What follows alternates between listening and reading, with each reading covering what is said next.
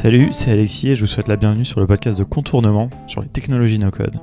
Cette semaine, j'ai eu le plaisir d'échanger avec Nicolas et Peter de l'équipe produit de Prelo, une startup dont vous avez probablement entendu parler, qui a un petit peu euh, fait les news très récemment, qui est une startup euh, spécialisée dans l'immobilier et qui a euh, construit tout son produit grâce à des outils no-code. Alors Nicolas est le responsable de l'équipe produit et Peter est le lead tech. Et avec eux, on va discuter, vraiment on va rentrer dans toutes les arcanes, ils vont nous livrer quelques secrets de fabrication. Comme vous allez le voir, ça va être vraiment une discussion passionnante. En tout cas, moi j'ai beaucoup apprécié. Allez, c'est parti.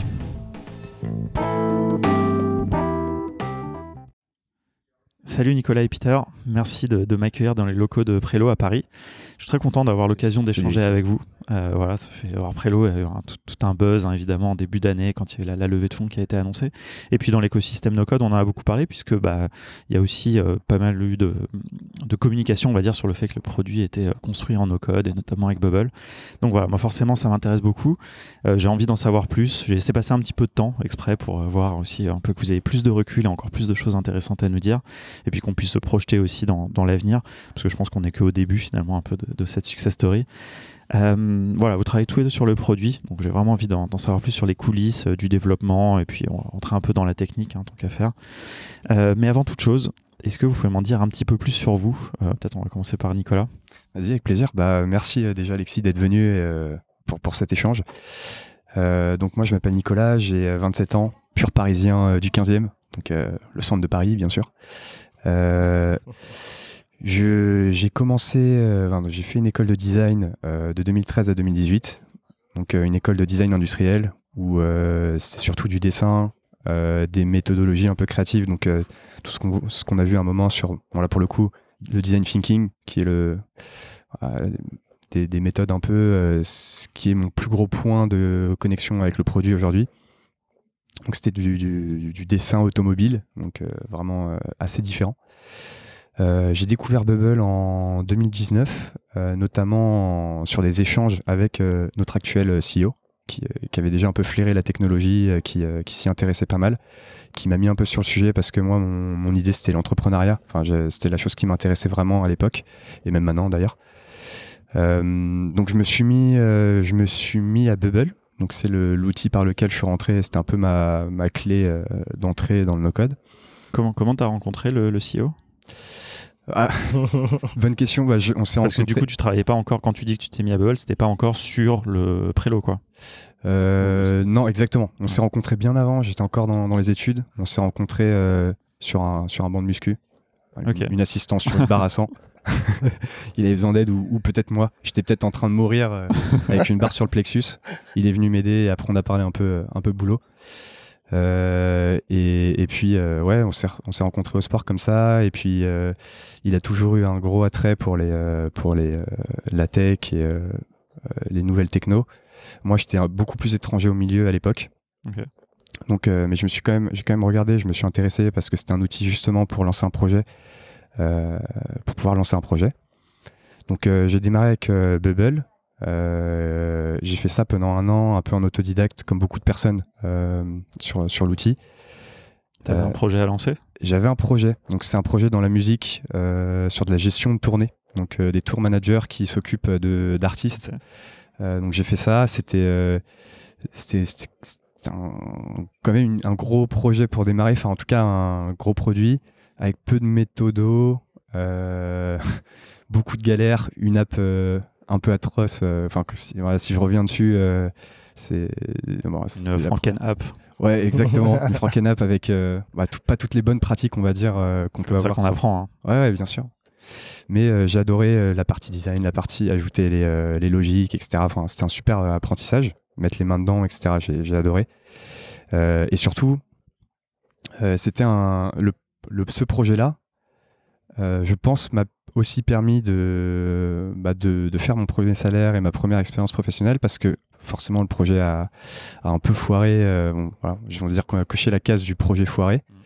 Euh, et puis après, j'ai parlé avec, euh, avec Matt de Tingso actuellement, ancien Ideable, sur No Code Slack, enfin le, le, Slack français. Donc merci la communauté. Euh, et, et, en fait, ils avaient à ce moment-là euh, un projet client identique, mais vraiment identique à celui que j'avais fait. Donc pareil sur, du, euh, sur du tour management euh, dans la musique. Donc vraiment le, sujet que je connaissais un peu sur le, en tout cas sur le fond et sur la technobubble que Ideable utilise principalement. Donc la transition était vraiment presque scriptée, en tout cas, enfin c'était assez cool. Et j'ai pu bosser avec Matt et Vincent et toute l'équipe euh, pendant un an et euh, c'est là où j'ai vu que c'était enfin j'ai découvert un peu le no-code professionnel. Moi je les considère un peu ce que je dis souvent mais comme des, des orfèvres de la discipline mhm. là où il y a des un très, un très bon mot. Moi aussi je les associe beaucoup au côté artisanat on va dire orfèvre c'est pas mal. Fait à la main. code fait à la main avec un peu d'huile de coude beaucoup d'huile de coude beaucoup de savoir-faire et de, et de, et de passion. Donc voilà j'ai il me donne pas d'argent ou quoi, hein, mais, euh, euh, euh, franchement, je suis, je suis très fan aussi de ce qu'ils font, donc je, Ouais, bah, bah, totalement. Enfin, c'est une super expérience en tout cas. Aussi pour découvrir les, les postes de product manager, enfin un peu plus PM avec les process de dans le product, des bonnes techniques dev et des bonnes structures sur Bubble forcément, quelque chose d'assez pro et euh, toute la partie design aussi, des super process avec ce qu'on leur, ce qu'on connaît de, leur, euh, de ce qu'ils mm. ont fait sur Open Build, euh, toutes les choses où ils ont un peu monté. J'imagine que, que, ton background, justement un peu design, cette école que tu as fait, etc., aussi a dû un peu te, te rapprocher d'eux. Enfin, en tout cas, je sais que Matt, il a une vraie appétence là-dessus, un vrai, une vraie vision aussi autour du design. Ouais, exactement. Ils ont, ils ont quand même une bonne approche. Enfin, ils passent pas mal de temps. Ils ont, ils ont une certaine exigence, exigence sur le design dans leurs produits.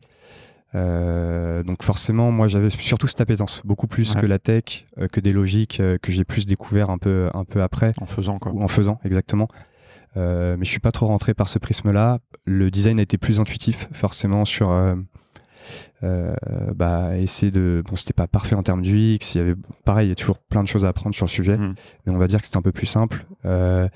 et, et carrément, je pense que ça m'a pas mal aidé ça. Euh, en tout cas, en termes de, je sais qu'il y en a qui rentrent par le, prisme dev, PM. Enfin, il y a beaucoup de portes d'entrée, euh, même très ops ou métier. Mm. Euh, donc, en tout cas, ouais, c'est, j'ai beaucoup appris avec eux pendant un peu plus d'un an. Et après, en fait, j'ai Ludo à, à, démarrer le projet Prélo avec cette ambition potentielle d'essayer de, faire quelque chose de d'assez voilà, sur le long terme euh, et ambitieux, enfin en tout cas d'essayer de grandir avec le, la tech, le, low code, no code, low code. Donc euh, voilà le mélange un petit peu du no code et euh, du code traditionnel. Et j'ai trouvé ça super, la vision et le fait de pouvoir aussi porter cette vision avec lui.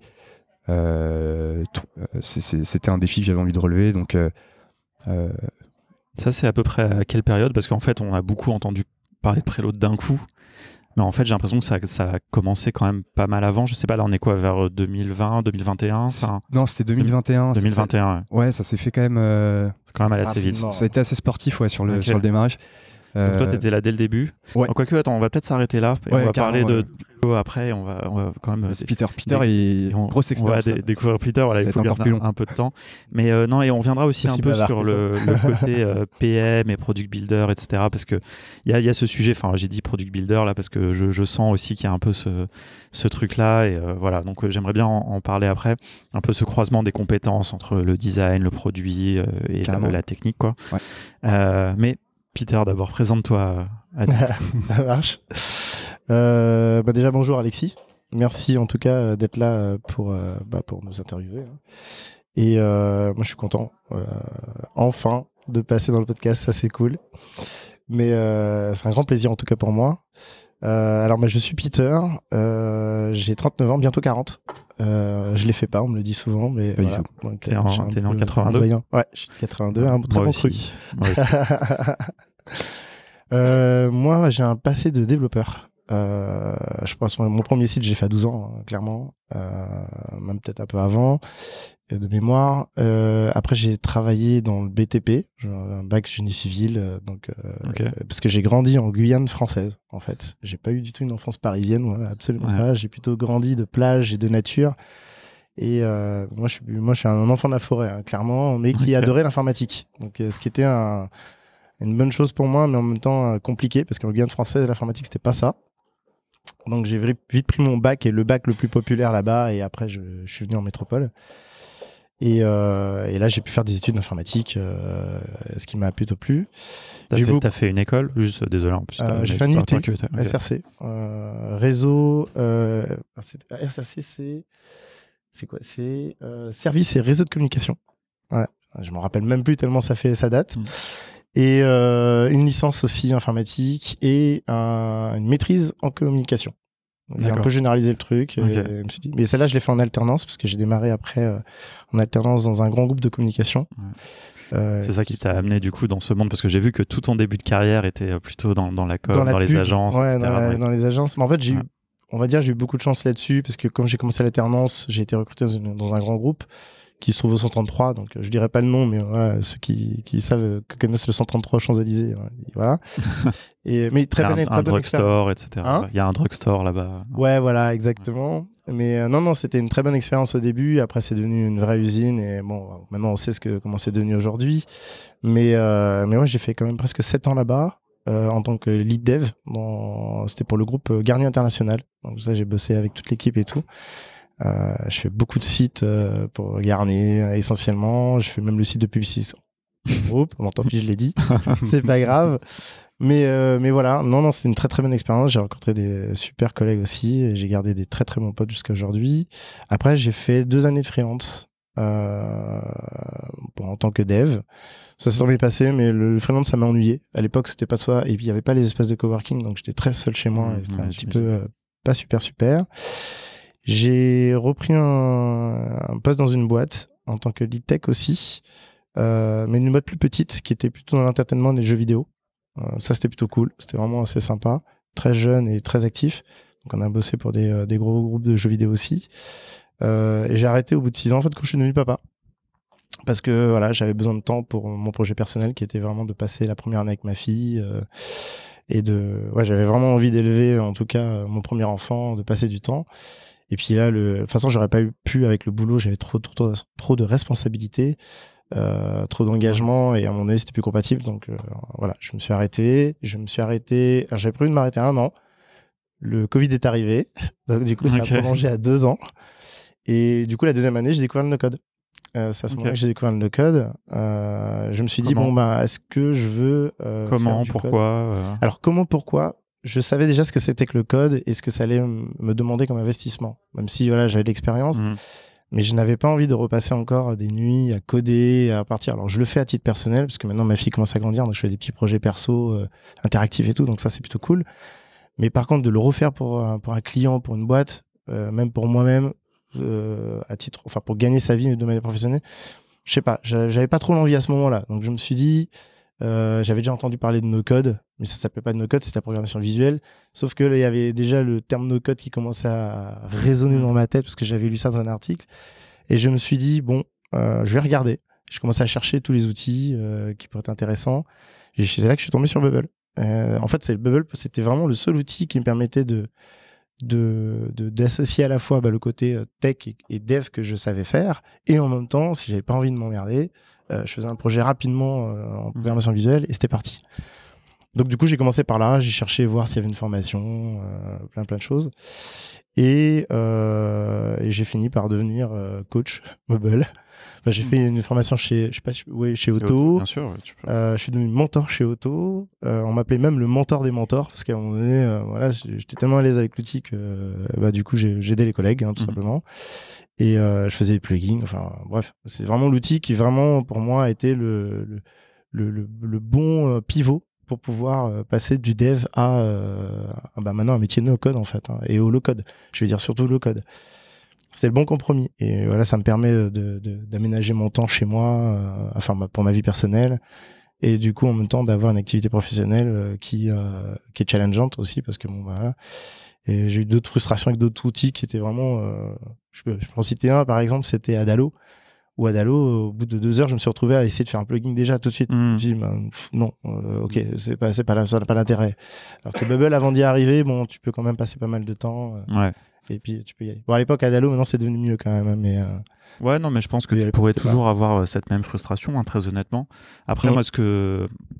En fait, j'ai deux réflexions par rapport à ça et après on, va, on, va, on va plus passer, sur Trello. Mais bon, là, c'est un peu justement ce qui devient intéressant à parler euh, avec des devs aussi qui, se mettent au no-code. C'est euh, à Dalo, je, vois bien, euh, moi j'ai exactement le même, même, parcours que toi, hein, quasiment, enfin pas, dans les mêmes structures, mais et je trouve que c'est à la fois pas, pas du tout assez puissant. Quand tu es dev, tu vois tout de suite tout ce qui te manque. Ah oui, tu te rends compte très vite. C'est vraiment. Euh, alors que Bubble, effectivement, le temps d'atteindre. Euh, quand tu es dev, justement, dans Bubble, tu vois à quel point tu peux faire énormément de choses. Mm. Mm. Tu apprécies encore plus.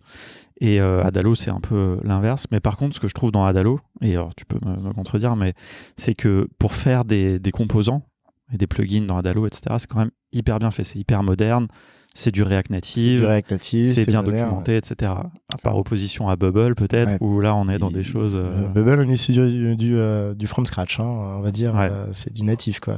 Enfin, du JS natif, du JavaScript natif, donc forcément. Un peu moins accessible pour les, pour les moldus, Bah, ouais, bah, même pour les développeurs. je, dirais pas, ça parce que moi j'ai une vision quand même du dev où, tu vois, aujourd'hui, un dev React qui sait pas faire du pur JS, c'est vrai, ça c'est bêtise. Ça c'est une vraie discussion de, vrai sujet, tu vois. de, développeurs et avec tous ces bootcamps. Enfin, moi j'ai participé à ça à Simplon, hein, mais tous ces bootcamps qui maintenant. Euh, moi je sens j'avais cette réflexion avec le CSS, genre euh, Twitter Bootstrap, enfin Bootstrap, hein, ça s'appelle. Bootstrap. Euh, en fait, j'avais, des, des, des, jeunes qui sortaient de Simplon, ils savaient faire que du Bootstrap, mais ils savaient pas faire du CSS ils comprenaient pas en fait ce qui se passe derrière, concrètement ce qui se passe même au niveau. Et, euh, je pense que le JS a exactement la même chose, évidemment, avec tous ces frameworks de plus haut niveau qui sont indispensables, je veux dire. Mais si tu sais pas écrire du JS pur, vanilla comme on dit, bah voilà, tu veux dire, tu, tu pourras jamais être un dev euh, excellent, quoi. Enfin, à mon sens, hein, en tout cas. En, tout cas, moi, je, je, partage le même avis que toi. Mais toi, du coup, t'as pas eu le choix parce que comme moi, tu as découvert ça, tu as découvert le JS, etc. bien avant. Ah bah, bien avant. moi, je, me, faisais même du ce qu'ils appelaient, ils appelaient ça du DHTML à un moment donné. C'était un mix entre le HTML et le JS. Enfin, c'était. C'était à l'époque, c'était super. qui a introduit ça. Dynamique HTML. Exactement. Et euh, bah moi j'ai ouais j'ai grandi avec euh, certains le reconnaîtront mais Netscape et Internet Explorer qui maintenant n'est plus de ce monde maintenant ça y est. C'est ça. Après 30 ans. Après 30 ans quand même. Mais euh, mais voilà quoi c'est mais c'était génial. Aujourd'hui, c'était tellement has-been. ça nous donne des échelles de temps, de temporalité. Ah bah oui, oui, mais c'est pour te dire que ouais, vers 10 ans, j'étais déjà en train de tâtonner. moi, j'ai eu mon premier PC. Je me rappelle, mes parents sont saignés pour me payer mon premier PC. J'avais mm. commencé avec du basique. Mm. Et, et, quand j'ai passé des nuits et des nuits vraiment à passer sur cette machine, à coder. J'ai acheté des bouquins, je les ai torchés. Euh, je me rappelle même mon mmh. père, j'ai un souvenir à mon père où à un moment donné il me disait euh, bah, Il est où ton bouquin euh, que je t'ai acheté il y a deux jours? Je l'ai fini, papa. Ça y est, c'est torché, quoi. C'est bon, je suis déjà en train de coder. Et, c'était ça mon enfance, quoi. Et puis après le week-end, en forêt. C'est vraiment très cool. Non, non, j'ai eu beaucoup de chance, je pense, dans mon parcours, globalement.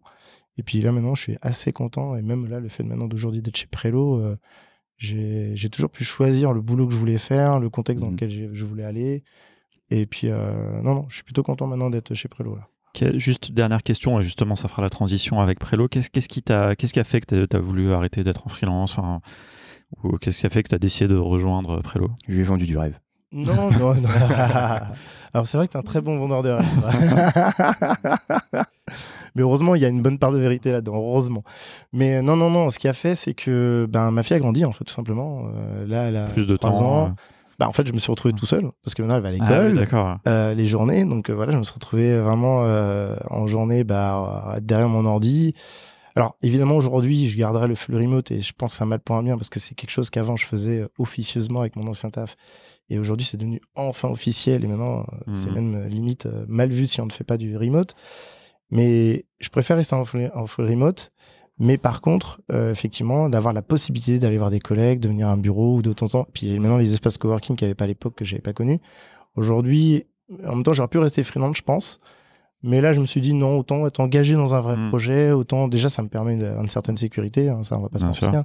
Et en même temps, d'être engagé dans un projet. Euh, Est-ce qu'il y, a, y a justement un intérêt aussi, peut-être, pour le challenge que ça représente? Enfin, moi, je vais, je vais vous dire un peu le, la, vision que j'ai un peu de l'extérieur, c'est que j'ai l'impression que pour des gens qui font du no-code ou euh, qui ont ton, ton profil, Prelo, c'est un des, des, quelques endroits, en tout cas que j'ai identifié, après il y en a sûrement d'autres, où il y a un vrai projet de continuer avec du no-code et du code et de passer ça, à l'échelle. Et ça, et c'est vraiment pour ça que je voulais faire cet épisode, c'est que je trouve que c'est un, challenge euh, hyper intéressant à suivre et, à, voir. Et, voilà, parce que on sait tous que voilà, il y a beaucoup de bubbles pour faire des MVP, etc. Et puis qui sont après mis à la poubelle et puis après développés et tout. Et ça, c'est un truc tout à fait euh, normal. Enfin, c'est et, et on est tout à fait d'accord que Bubble ne sert pas que à faire des MVP. Mais, euh, mais voilà, suivant le, stade où on en est dans sa carrière de no-codeur ou de no-codeuse et les skills qu'on a, bah on peut vouloir des challenges aussi plus ou moins importants et être sur des, des projets qui vont euh, un peu prendre de l'envergure, etc. Quoi. Oui, c'est ça. Hein. Moi, c'est le rêve que Nico m'a vendu. Hein. Bah, et que, que je cherchais aussi, hein, quelque part. Ouais, clairement, tu vois, c'est bah, le challenge. C'est ça. c'est que je pense Peter partageait un peu euh, cette vision, enfin, en tout cas, la porte euh, euh, très très bien, qui est d'essayer de, faire un projet qui dure dans le temps bah, ouais, sur, sur la mmh. techno. C'est ce qui nous motive aussi. enfin voilà, le projet, le produit, on aime le produit, etc. Mais aussi cette, cette ambition un peu perso. Enfin, en tout cas, ce projet qui nous trouve assez sympa. Euh, d'essayer de, pousser la techno la plus loin. Est-ce que euh, justement, euh, tu, avant de nous partager un peu et qu'on rentre vraiment plus dans la technique, est-ce que déjà, un, est-ce que tu veux expliquer ce que c'est Prélo? Quand même Carrément. on en est à 20 minutes déjà. On a, un sacré bonhomme. On a, on a, Mais donc voilà, si tu veux nous, nous dire un petit peu voilà ce que quel est le, projet, et puis après peut-être un peu justement on va revenir un petit peu sur la genèse et les premiers choix peut-être techniques, etc. Quoi. Ok, bon, bon exercice. Pitcher ça, enfin, expliquer ça en, quelques phrases, c'est. Euh, je te surveille. Le, concept, moi, je trouve de base de Prélo est quand même assez euh, explicite, quoi. Enfin, ah, je te laisse expliquer parce que là, sinon, je genre, euh, tu, peux, tu, peux, tu peux le tenter, Alexis, si tu, veux. Tu peux surprise. non, non, je, je, peut-être mieux que nous. Je, rephraserai éventuellement. Non, non, mais au contraire, j'ai envie de savoir comment vous vous l'expliquez. Ok. Tu nous dis si ce que tu nous dis si tu valides. Euh, en gros, euh, nous on se positionne comme euh, la, volonté, c'était de se, positionner comme des experts de la résidence secondaire. Et, et, notre idée, c'est de vraiment notre mission aujourd'hui, qu'on a assez bien définie, notamment pendant un séminaire qu'on a eu autour de, VR, etc c'est euh, de rendre, de faciliter l'accès à la résidence secondaire pour le plus grand nombre et partout bah, bah, s'étendre ensuite euh, en France et sur l'Europe. Et euh, notre cœur product, enfin vraiment, enfin le notre sujet principal, enfin notre concept principal, c'est la copropriété, donc la vente de parts. Donc on découpe en fait nos propriétés en 8 parts de, SCI, de Une SCI. ou SCIA. Euh, euh, donc on a des huitièmes. donc nos clients peuvent acheter des huitièmes de parts ou plus, jusqu'à 4, donc euh, jusqu'à la moitié des propriétés. Et tout est partagé, donc les charges, l'entretien, le, les revenus issus de, de, ces propriétés, parce qu'on on s'occupe en fait du service sur l'ensemble de, de la chaîne de valeur donc euh, de la chasse d'appart, enfin de résidence. Parce qu'il y a des euh, maisons aussi. Enfin, j'ai l'impression que c'est la rénovation. C'est quand même plutôt des résidences secondaires, non, de ce que j'ai vu un peu ah sur le. C'est totalement des résidences secondaires. C'est notre, c'est notre marché. Euh, si je dis pas de bêtises, l'idée un peu de base, moi que j'ai compris, enfin, que j'ai aussi entendu dans, dans, une interview de Ludovic, c'était de se dire, bah, en fait, la plupart des gens, ils ont des qui ont des maisons de campagne, etc. En fait, ils y vont pas plus que 45 jours par an, quoi. En moyenne. en moyenne, voilà, en moyenne. C'est 44, ouais. Ouais, exactement. donc vous, c'était, enfin, voilà, et donc ça correspond à un huitième en fait d'une propriété, et donc en fait, se dire, bah, si j'ai juste un huitième, je pourrais quand même y aller souvent. Exactement. Et j'ai ça parce que c'est pour expliciter aussi ce truc que je trouve très intéressant, qui est que si jamais personne ne va dans la maison, bah, Prélo va louer. On fait de la, du revenu locatif. Et ça, c'est aussi intéressant pour amortir parce que quand même les charges, bah, évidemment, sont quand même assez importantes sur ce type de, de biens. Euh, voilà, tout, le, tout qui est fait pour toi. C'est exactement ça. Je pense que le premier constat, c'était ça. C'était euh, les, les résidences secondaires sont pas occupées toute l'année. Tu payes les charges plein pot, euh, tu, tu, tu, payes une propriété, propriété aussi plein pot. Là, tu accèdes à une, à une part de propriété qui correspond à ta consommation annuelle, avec un standing de propriété en théorie 8 fois plus élevé, qui peut être plus, parce que la propriété, tu payes pour le même prix quelque chose de... Ça, ça se voit tout de suite. Hein. Je pense quand on arrive sur le site, quand tu vois les photos des... Des, des, propriétés, euh, ça fait toujours rêver. Il y a des trucs sympas. il, y a vraiment des propriétés sympas. Euh, et puis assez diversifiées hein, au final. Hein. Euh, des chalets, des, des, villas en bord de mer. On a des, euh, des villas avec des, euh, des box pour chevaux, pour ceux qui, enfin voilà, aussi avec des, mm. euh, des, particularités, des attributs assez spécifiques. Euh, et, surtout aussi l'autre point, c'est qu'on s'occupe de l'ensemble de la chaîne de valeur de la résidence secondaire, à savoir bah, on, les, on les cherche, on les rénove, on s'occupe de la gestion des prestataires, donc le ménage, nos propriétaires ont, ont, grosso modo rien à faire, conciergerie, les revenus locatifs, donc on met ça sur euh, les différentes plateformes de location euh, pour du revenu. Donc c'est à la fois un investissement euh, et un lieu de, enfin un, objet de, plaisir et de, jouissance avec la famille et les amis. Et on, revend les parts, on, on, a un marché en fait secondaire aussi euh, on pourra en dire un peu plus sur euh, ce qu'on. Non, mais c'est intéressant parce qu'il y, y, a un truc. Enfin, moi, honnêtement, je trouve le concept euh, hyper intéressant. Enfin, je suis typiquement. Genre, j'ai pas forcément là les moyens tout de suite, mais c'est vraiment exactement le genre de choses que je pourrais faire, quoi. C'est-à-dire pas acheter une maison de campagne tout seul, enfin pour toutes les raisons que tu as évoquées. Avec, mais, avec, la famille, les amis. Ouais, voilà, mais c'est pas évident. Hein. Franchement, moi, généralement, j'ai eu un projet avec des amis où on, a commencé à visiter un peu des maisons à plusieurs, puis en fait, c'est compliqué en fait avec des amis tu vois as toujours un peu ça c'est un peu une fausse bonne idée je trouve quelque part. Si ça marche bien je pense que c'est génial. C'est génial. Euh, mais euh, nous en fait bah, hein. c'est pas aller au bout parce qu'en fait il y en a bah, après ils ont y en a ils ont acheté leur maison tout mhm. seuls d'autres ils avaient pas les fonds qu'il fallait au bon moment. Enfin ils voulaient un autre endroit et puis et puis voilà quoi. Ouais bah c'est c'est un peu le risque qu'on ce qu'on nous a souvent monté c'est faut investir avec les bons amis quoi. Faut être sûr que ce soit les bonnes personnes après, nous, on casse un tout petit peu euh, cette idée. En, fait, on la rend plus permissive parce que euh, dans notre concept, les gens se, euh, se rendent compte s'ils veulent. Mais si, tu investis avec des amis, tu, peux t'organiser, aller avec eux. Mais notre modèle est viable pour des gens qui ne se connaissent pas du tout et qui coexistent au sein de la propriété, qui n'ont voilà, pas, pas Alors, ça, j'ai une question là-dessus. Enfin, après, on, quand même un moment, on va parler plus du côté technique, mais je trouve que j'en profite, tu vois, parce que je me suis posé plein de questions en regardant ça. Enfin, vous le dire, à un moment, je me suis vraiment projeté un peu en tant que client quoi. Ah, faudra qu'on discute après. Euh, et euh, ouais, mais non mais tu vois, je suis curieux de ce truc de du coup, je me, vraiment, je me suis dit, j'ai regardé, il y a une maison pas très loin de Paris et tout, c'est cool. Et je me suis dit, mais c'est con parce que si j'y vais le week-end tout seul, alors que la truc, il y a quatre pièces et tout, c'est super beau, bah, en fait, il y a un espèce de. Et comme je connais pas les gens et qu'il y a un mécanisme, juste, ça, de ce que j'ai compris, euh, il y a un calendrier, etc., où tu réserves les jours où toi tu veux y aller. Exact. Dans tes 44 jours que tu as droit par an. Mais du coup, tu vois, je me suis dit, avec des amis, forcément, bah, ils iraient dans les autres chambres, quoi. Alors que là, des gens, tu les connais pas. Et du coup, tu vas venir tout seul dans ta super grande maison avec la piscine et tout. Donc après, est-ce qu'il y a des choses qui sont faites pour mettre en relation les gens entre eux? Est-ce qu'il y a un... Ou est-ce que c'est très un peu Airbnb C'est-à-dire tu vas en mode comme si tu étais dans un Airbnb, mais qui est un peu chez toi, quoi? C'est un peu l'idée. C'est bah, après. Il y a plein d'avantages, hein, par ailleurs. Ouais, on n'a pas, on n'a pas de zone de. Les gens n'y vont pas en même temps ou on n'a pas ce type de d'utilisation.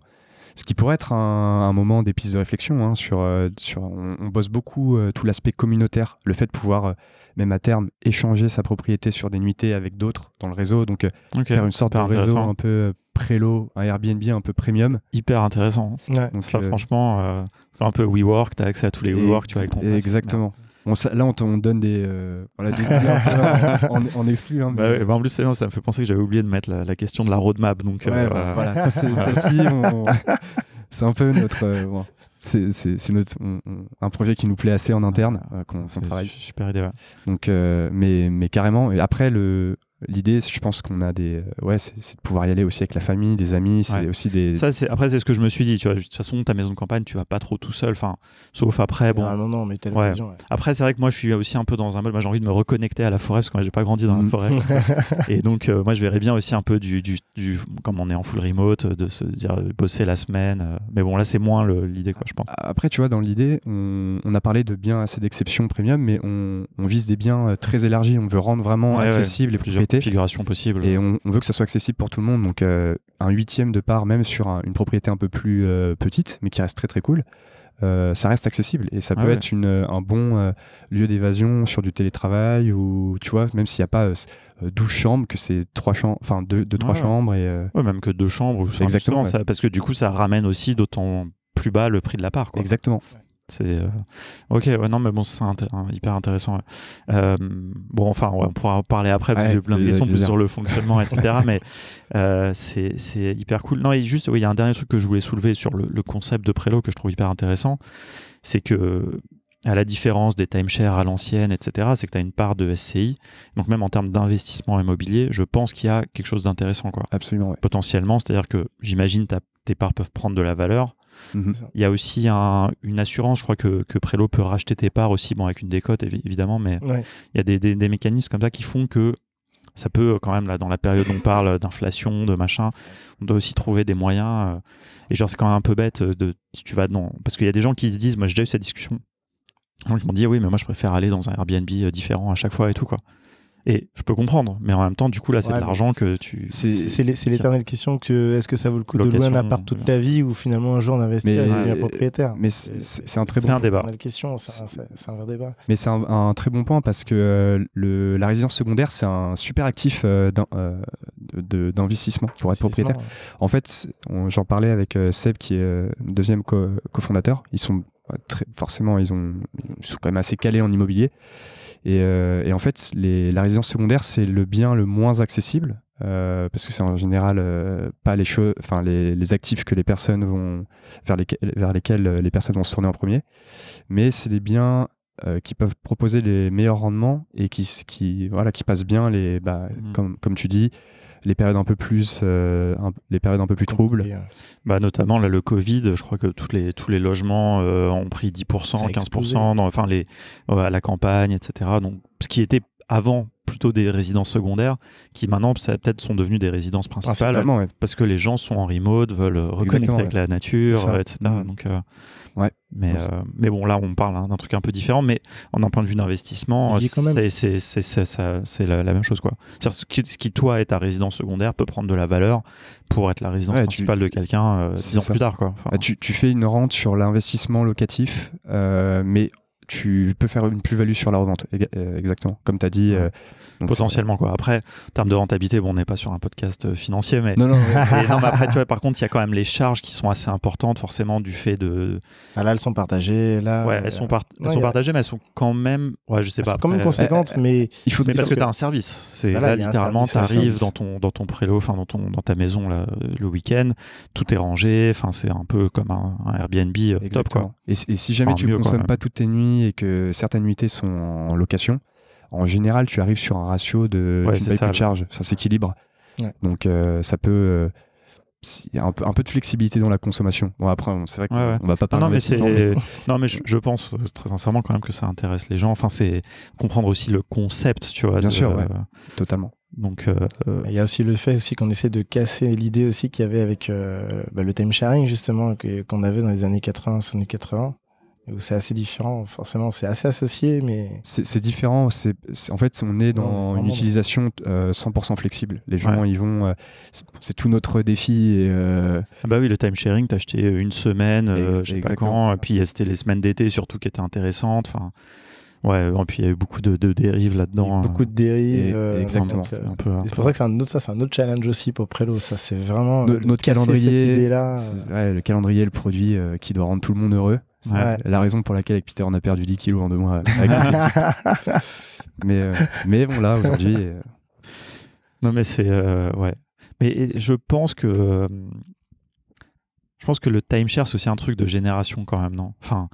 Moi, je pense. Est-ce que. Oui, Enfin, ouais. tu vois, l'image qui est ancrée, tu vois, peut-être nous, on est un peu plus vieux, donc on, on a un peu ça en tête. Moi, tu je me vois. rappelle mes parents. hein. Tes parents, ils avaient un timeshare? Bah ouais, ils avaient Ouais. essayé de faire ça et bon, ils ont Ouais. fait partie des gens qui à un moment donné, ils, ils ont vite arrêté parce que c'était juste pas possible, quoi. Et c'était à un moment donné, enfin, tu perds de l'argent, hein, clairement, Ouais, ouais, avec bah ce, ouais. ce système-là. Mhm. Et, euh, et euh, mais je- de même de mémoire, je crois que je n'ai même pas profité d'un seul, c'est pour te dire. Ah Donc, euh, tellement c'est compliqué. Après, on vivait en Guyane française aussi. Alors, je précise, il y a de la ville là-bas, hein, parce qu'on parle de forêt, mais il y a de la ville quand même. Mais euh, non, non, mais oui, donc déjà, tu te dis, euh, ok, déjà à l'époque, c'était c'était l'enfer.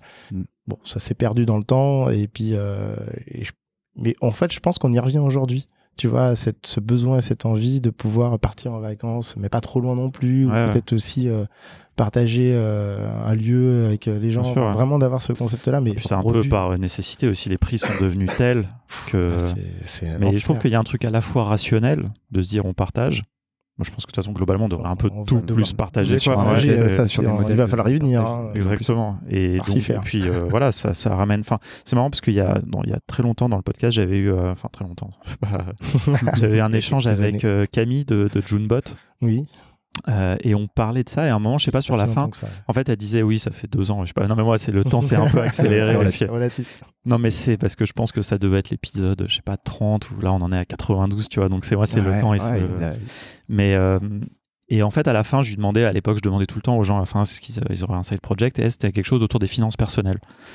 Et parce qu'elle me disait, elle dit, on est toute une génération de gens qui ont bossé, tu commences à bosser, tu vois, quand tu as 25 ans, tu mets un peu d'argent de côté, mais en fait, arrivé à 35 ans, t'as pas assez pour t'acheter une résidence principale, sans s'endetter, je veux dire. Mmh. Ou alors peut-être, si tu as eu un peu de chance, tu t'es acheté ta résidence principale, tu t'es endetté, mais tu arrives encore, parce que tu as un bon salaire, à mettre un peu d'argent de côté. Et puis cet argent, bah, je sais pas, admettons, tu as 30 000 euros d'épargne, tu sais pas quoi en faire, tu vois. Mhm. Tu peux acheter une place de parking ou un truc comme ça, et puis euh, deux places de parking à Paris, quoi. Et en fait, c'est nul, quoi. Autant, euh, enfin, tu vois, et, c'est là où justement, je trouve qu'on a des nouvelles options par rapport à ça, ou d'avoir des choses où tu peux en profiter, et en même temps, quand même, que ça reste un investissement intéressant. Intéressant pour toi. Ouais, c'est clair. On va commencer à faire de la concurrence avec la martingale de Mathieu Stéphanie. Allez, passons, le sujet. Passons à la technique. Non, mais en plus, c'est un sujet, moi, je trouve, qui est, qui est hyper intéressant. Et, mais bon. C'est clair, c'est clair. Mais ouais. Euh, parlons vraiment du, du, produit. Comment, comment ça a démarré? Euh, comment ça donc c'est juste pour bien comprendre au tout début il y a mhm. deux cofondateurs mais toi, tu es là aussi dès le début ou... Ouais, euh, exactement. Je pense que. Est-ce que tu es considéré comme un cofondateur ou est-ce que Non, non, je suis. je suis pas. Euh, j'ai pas le. Je suis pas. Je suis pas cofondateur et. Euh, le statut, mais très bien déjà. C'est comme comme. Hein. Enfin, Tu fais partie des premiers employés de. Bah, j'étais là. Un Premier employé, c'est un bon statut aussi dans une très boîte. Bon ouais, ouais, exactement. Je suis peut-être même pas officiellement parce que mon contrat a démarré 15 jours après, donc on m'a un peu volé mon, ma place de premier emploi. Mais non, du coup, moi, je, je suis très très content de d'être euh, enfin de, de, gérer le département produit et de bosser avec Peter et, et l'équipe. Euh, donc, euh, Juste pour comprendre la, structuration, enfin avant que tu nous dises un peu comment tu as commencé à créer vraiment, vous avez un, un directeur technique? Un CTO bah, il, est, il, est, il, est là, il, est, il, est, à cette table. Peter, Peter s'occupe de, de, notre vision tech et je pense que en, fait, on, est, on est officiellement une équipe produit mais euh, mais quand même tech, je, lis, de la tech. D'accord ouais non mais c'est ça c'était pour pour être sûr de, de, bien euh, mais parce que du coup j'ai enfin j'ai pas vu un organigramme d'ailleurs mais j'ai pas eu l'impression qu'il y avait un CTO et j'ai bien compris qu'en fait tout ce qui était concerné le produit à la fois le développement et le, le, product management on va dire était dans le même euh, dans la même équipe quoi. on est une équipe un peu hybride product tech parce qu'on s'occupe des deux ça doit faire à Milan non? Je pense que oui. Si, on rediscute avec Milan, ouais, ça, lui plairait. Quoi. C'est vrai parce que même le terme product builder, ça colle vraiment bien à certains membres de l'équipe. Ben justement, enfin, tu vois, quel est, euh, pourquoi ça s'est fait comme ça? Est-ce que c'est un choix de ta part? Est-ce que ça bah, en, fait, au début, on, donc, au tout début, quand on était trois, euh, on a démarré bah, avec Bubble. On a, on a démarré, euh, on était très, on était sur une app, puis deux. Aujourd'hui, on, on, doit avoir, on a cinq apps sur Bubble un écosystème avec plusieurs outils. Euh, on est connecté à on a notre CRM, plusieurs outils qui gravitent. Donc on commence à avoir un écosystème un peu en, euh, on va dire en, en microservices. Euh, je pas trop ce terme, mais vraiment des, voilà, un, peu un système solaire avec un, une étoile au milieu qui est notre back-end qu'on a mis en place euh, ces, derniers mois. Architecture qui a bien changé hein, depuis le début. Qui, a quand même bien changé. Bah, du coup, c'est tout ce travail aussi. Euh, Peter est arrivé, on a, on a bossé ensemble la structure euh, un peu globale. Peter porte la vision tech mm. et un peu structure de nos outils. Et, on a pas mal de sujets data, enfin pas mal de sujets un peu aussi, aussi très tech en fait, au-delà du produit. donc au début on était très produit avec des process de, de product management, avec bah, toute la partie delivery, discovery, enfin des recherches, mmh. euh, l'exécution, du design, euh, la création des apps, euh, le suivi, etc. Et de plus en plus, on a ajouté ces briques, donc connecter un back-end externe, connecter tous nos outils, avoir une vraie gouvernance des données, des, vrais, des vraies automatisations, parler de scalabilité, de, de performance, etc. Donc, et sécurité et sécurité.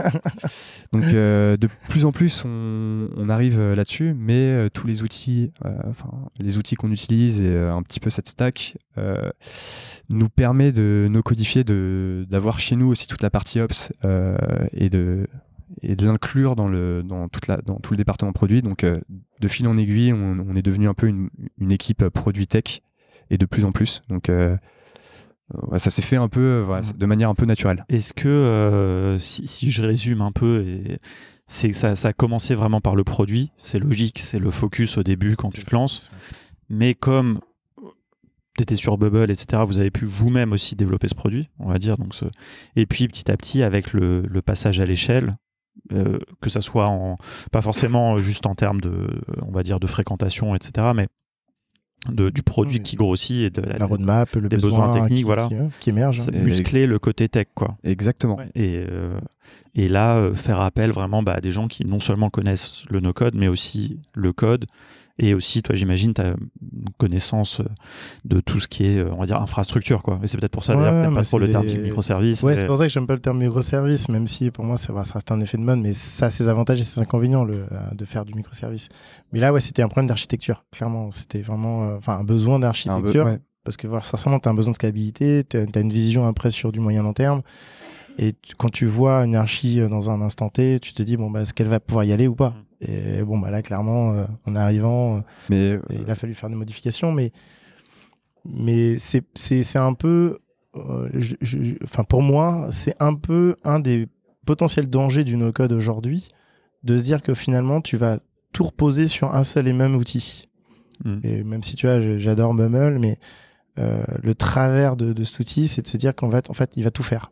Ouais ok au début il va pouvoir tout faire mais à un moment donné tu vas vite te rendre compte que euh, c'est pas le cas. C'est pourquoi tu peux pas, peux pas tout mettre dans le même panier en fait pourquoi par exemple avec l'exemple de Prelo bah, l'exemple de Prelo c'est typiquement déjà bah, déjà au niveau de la gouvernance des données typiquement les données et puis la différente euh, les différents euh, on va dire pôles de gestion de, de, la donnée et des et du produit aussi parce que la gestion de nos résidences la gestion aussi de comment c'est géré soit en interne ou soit en externe euh, bah, on peut pas faire, euh, enfin, on peut pas euh, faire gérer cette partie, toute cette partie-là, tous ces aspects-là, sur un seul et même outil, ou vers même une seule et même app.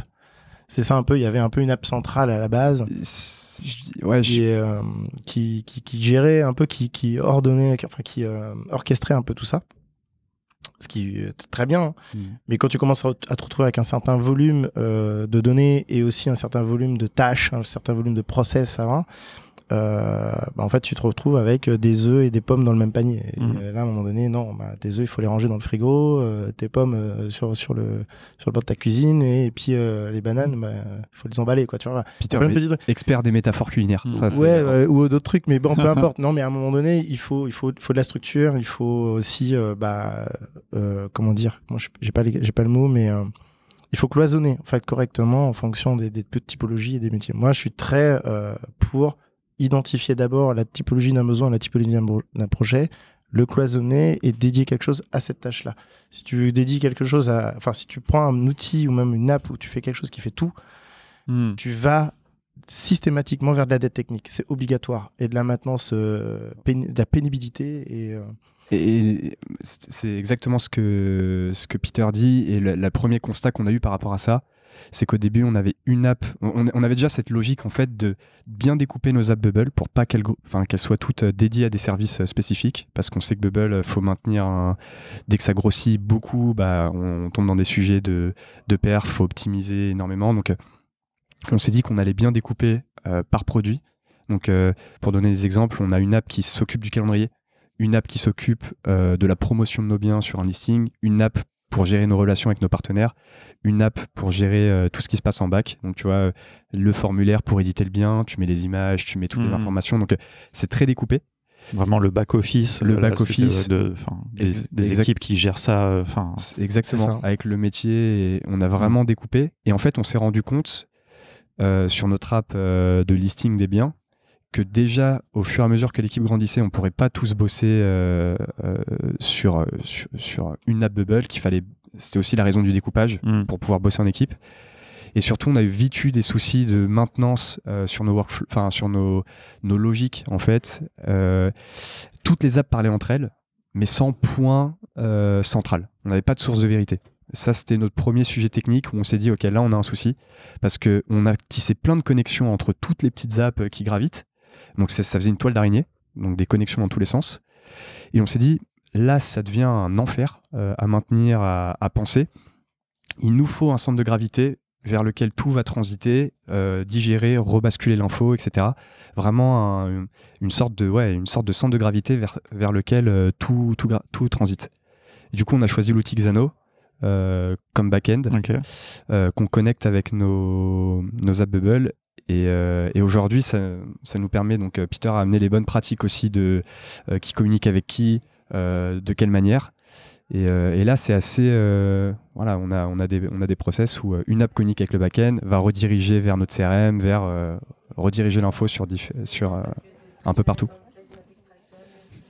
il y a des gens qui passent. Ouais. on est, on est, on est au, milieu un peu de, du, du cowork. Euh. Ouais, un petit, un petit coin de café. Mais c'est marrant parce que souvent les gens quand ils voient les micros, ils font attention, ils s'arrêtent de parler. Puis là, ce groupe, euh, ah ouais. quoi. Mais on leur en veut pas. ouais, ils, ils, sont pas les. Ils voulaient un, moment de. Mais euh, non, Mais euh, Pardon, du coup, je t'ai interrompu. Ah non, ils nous ont. Non, c'est bah voilà, c'était notre premier sujet en fait, de définir une source de vérité que ce soit pour nos données et pour euh, toutes nos logiques, pour pouvoir euh, euh, ah, vraiment construire dessus. L'architecture et la gouvernance de données qui étaient vraiment. Mmh. petite, question, petite question technique avant qu'on revienne un peu sur les, sujets de collaboration que, que tu as évoqués qui m'intéressent beaucoup. pourquoi Xano? Peut-être Peter ou je sais pas Alors, pourquoi Xano? Mmh. Pour deux raisons. Et est-ce qu'il y a des concurrents aussi? Est-ce que tu t'es posé la question? Moi, j'ai oui, oui, oui, oui j'ai fait, j'ai fait, j'ai fait benchmark. veille, j'ai fait mon petit benchmark. Et j'en ai ressorti deux qui étaient Backendless et Xano un Xano euh, très jeune, alors que Bangladesh était beaucoup plus vieux et beaucoup plus. Euh, en fait, la vraie question, ce qui conditionne aujourd'hui nos, choix, c'est aussi se dire, c'est que dans l'équipe produit, on veut que tout le monde soit capable de mettre la main euh, à la pâte.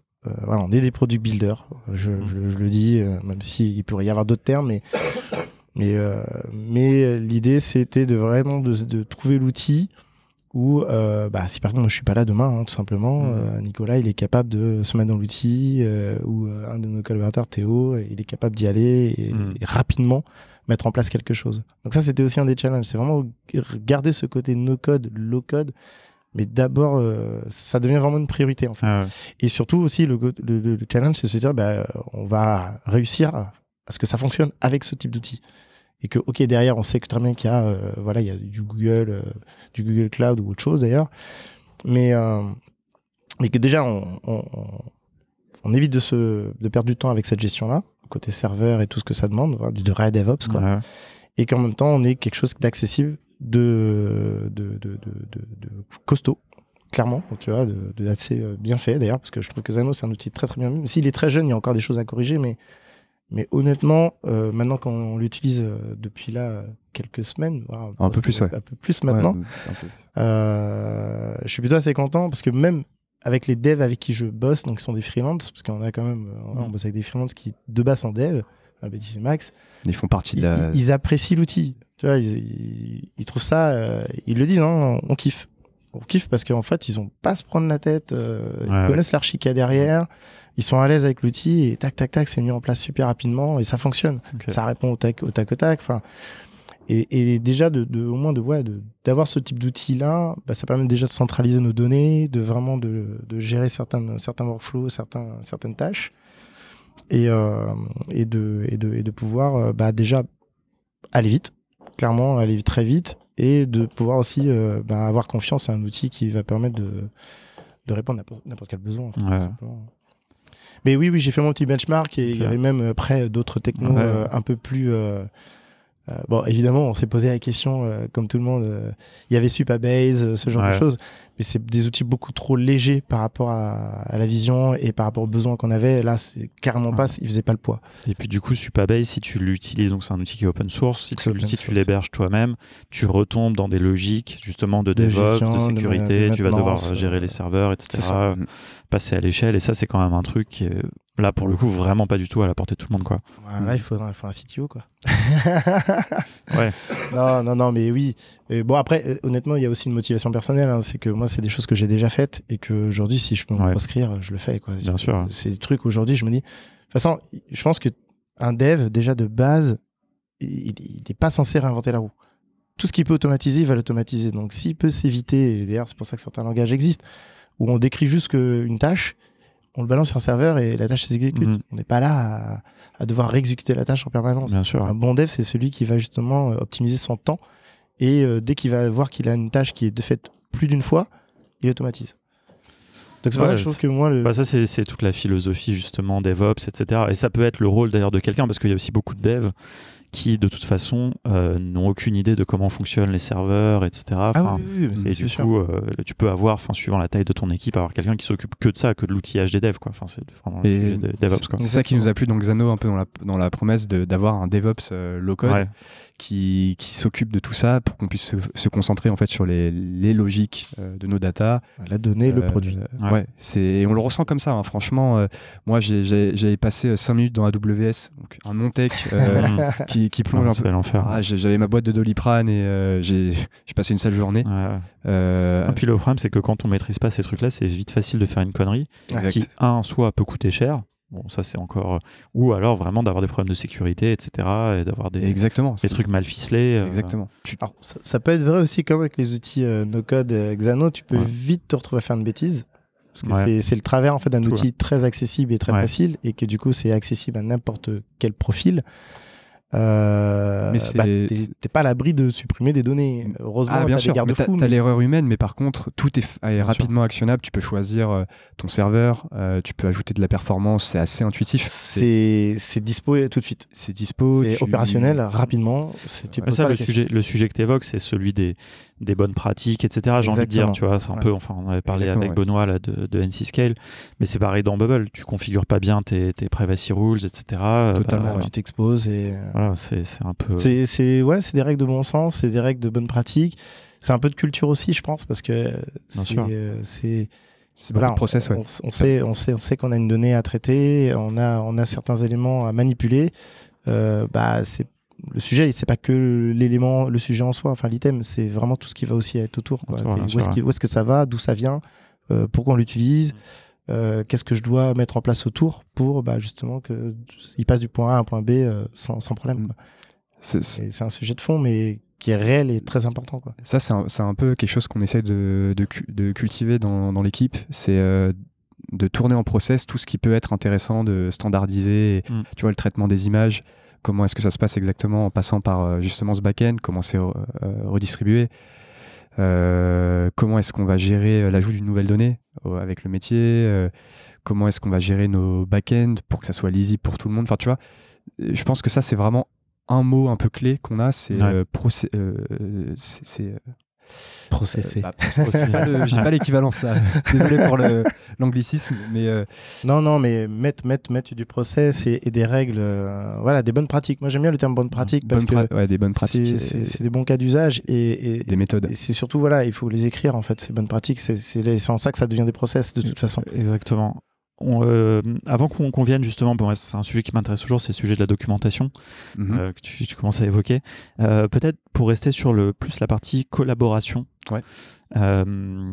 parce que ça, c'est un des trucs, tu vois, bah, notamment, je l'avais évoqué quand j'avais enregistré l'épisode avec Benoît, justement, on parlait de, de Prélo. Moi, je suis vraiment curieux de, de, comprendre mieux comment vous faites, parce que pour moi, c'est, je veux dire, les outils no-code aujourd'hui, ils sont très bien pour travailler seul, quoi. Je veux dire, Bubble, clairement, même si on sait pas vraiment pourquoi ils ont cette fonctionnalité que tu peux travailler à plusieurs sur Bubble. Très franchement, ça fait un peu peur. À mon avis, c'est une fausse bonne idée. quoi. oui, c'est une fausse bonne idée d'expérience. On pourra, on a des anecdotes. Et euh, mais justement, racontez-moi ça parce que c'est, tu, vous évoquiez justement le fait que vous êtes aussi un peu changé d'architecture, etc., pour pouvoir aussi euh, pouvoir faciliter cette collaboration. Euh, juste déjà peut-être un, mot, est-ce que tu peux me dire combien il y a de personnes dans l'équipe enfin, et, de gens, et de gens qui interviennent sur, sur Bubble par la exemple typologie, sur la technique Un petit tour de la typologie. Ouais, voilà, très rapidement. Bah, on est 10 euh, et on a 3 squads. En fait, on a découpé justement euh, en 3 squads. et chaque squad est composé d'un product manager qui est builder, hein, qui fait du bubble, qui. Est-ce que tu dirais que tout le monde dans, dans l'équipe fait du bubble globalement? Quasi tout le monde. Et euh, les autres se forment euh, intensément et en tout cas l'idée c'est que tout le monde puisse euh, un peu comme tu, disais tout le monde puisse prendre la main potentiellement à... et exactement. Tout le monde ne sera pas expert mais c'est l'idée c'est que tout le monde ait un langage un peu commun. C'est cette histoire de tout le monde peut comprendre rapidement ce que font les autres mais avec des spécialités. Donc on a des product managers qui s'occupent bah, qui font du, du, PM on a des designers spécialistes qui font le design et l'intégration donc qui font euh, Bubble, Webflow, euh, nos autres outils, et nos devs low-code qui du coup font du Bubble, mais qu'on a aussi sélectionné euh, pour leur bagage tech, leurs connaissances techniques.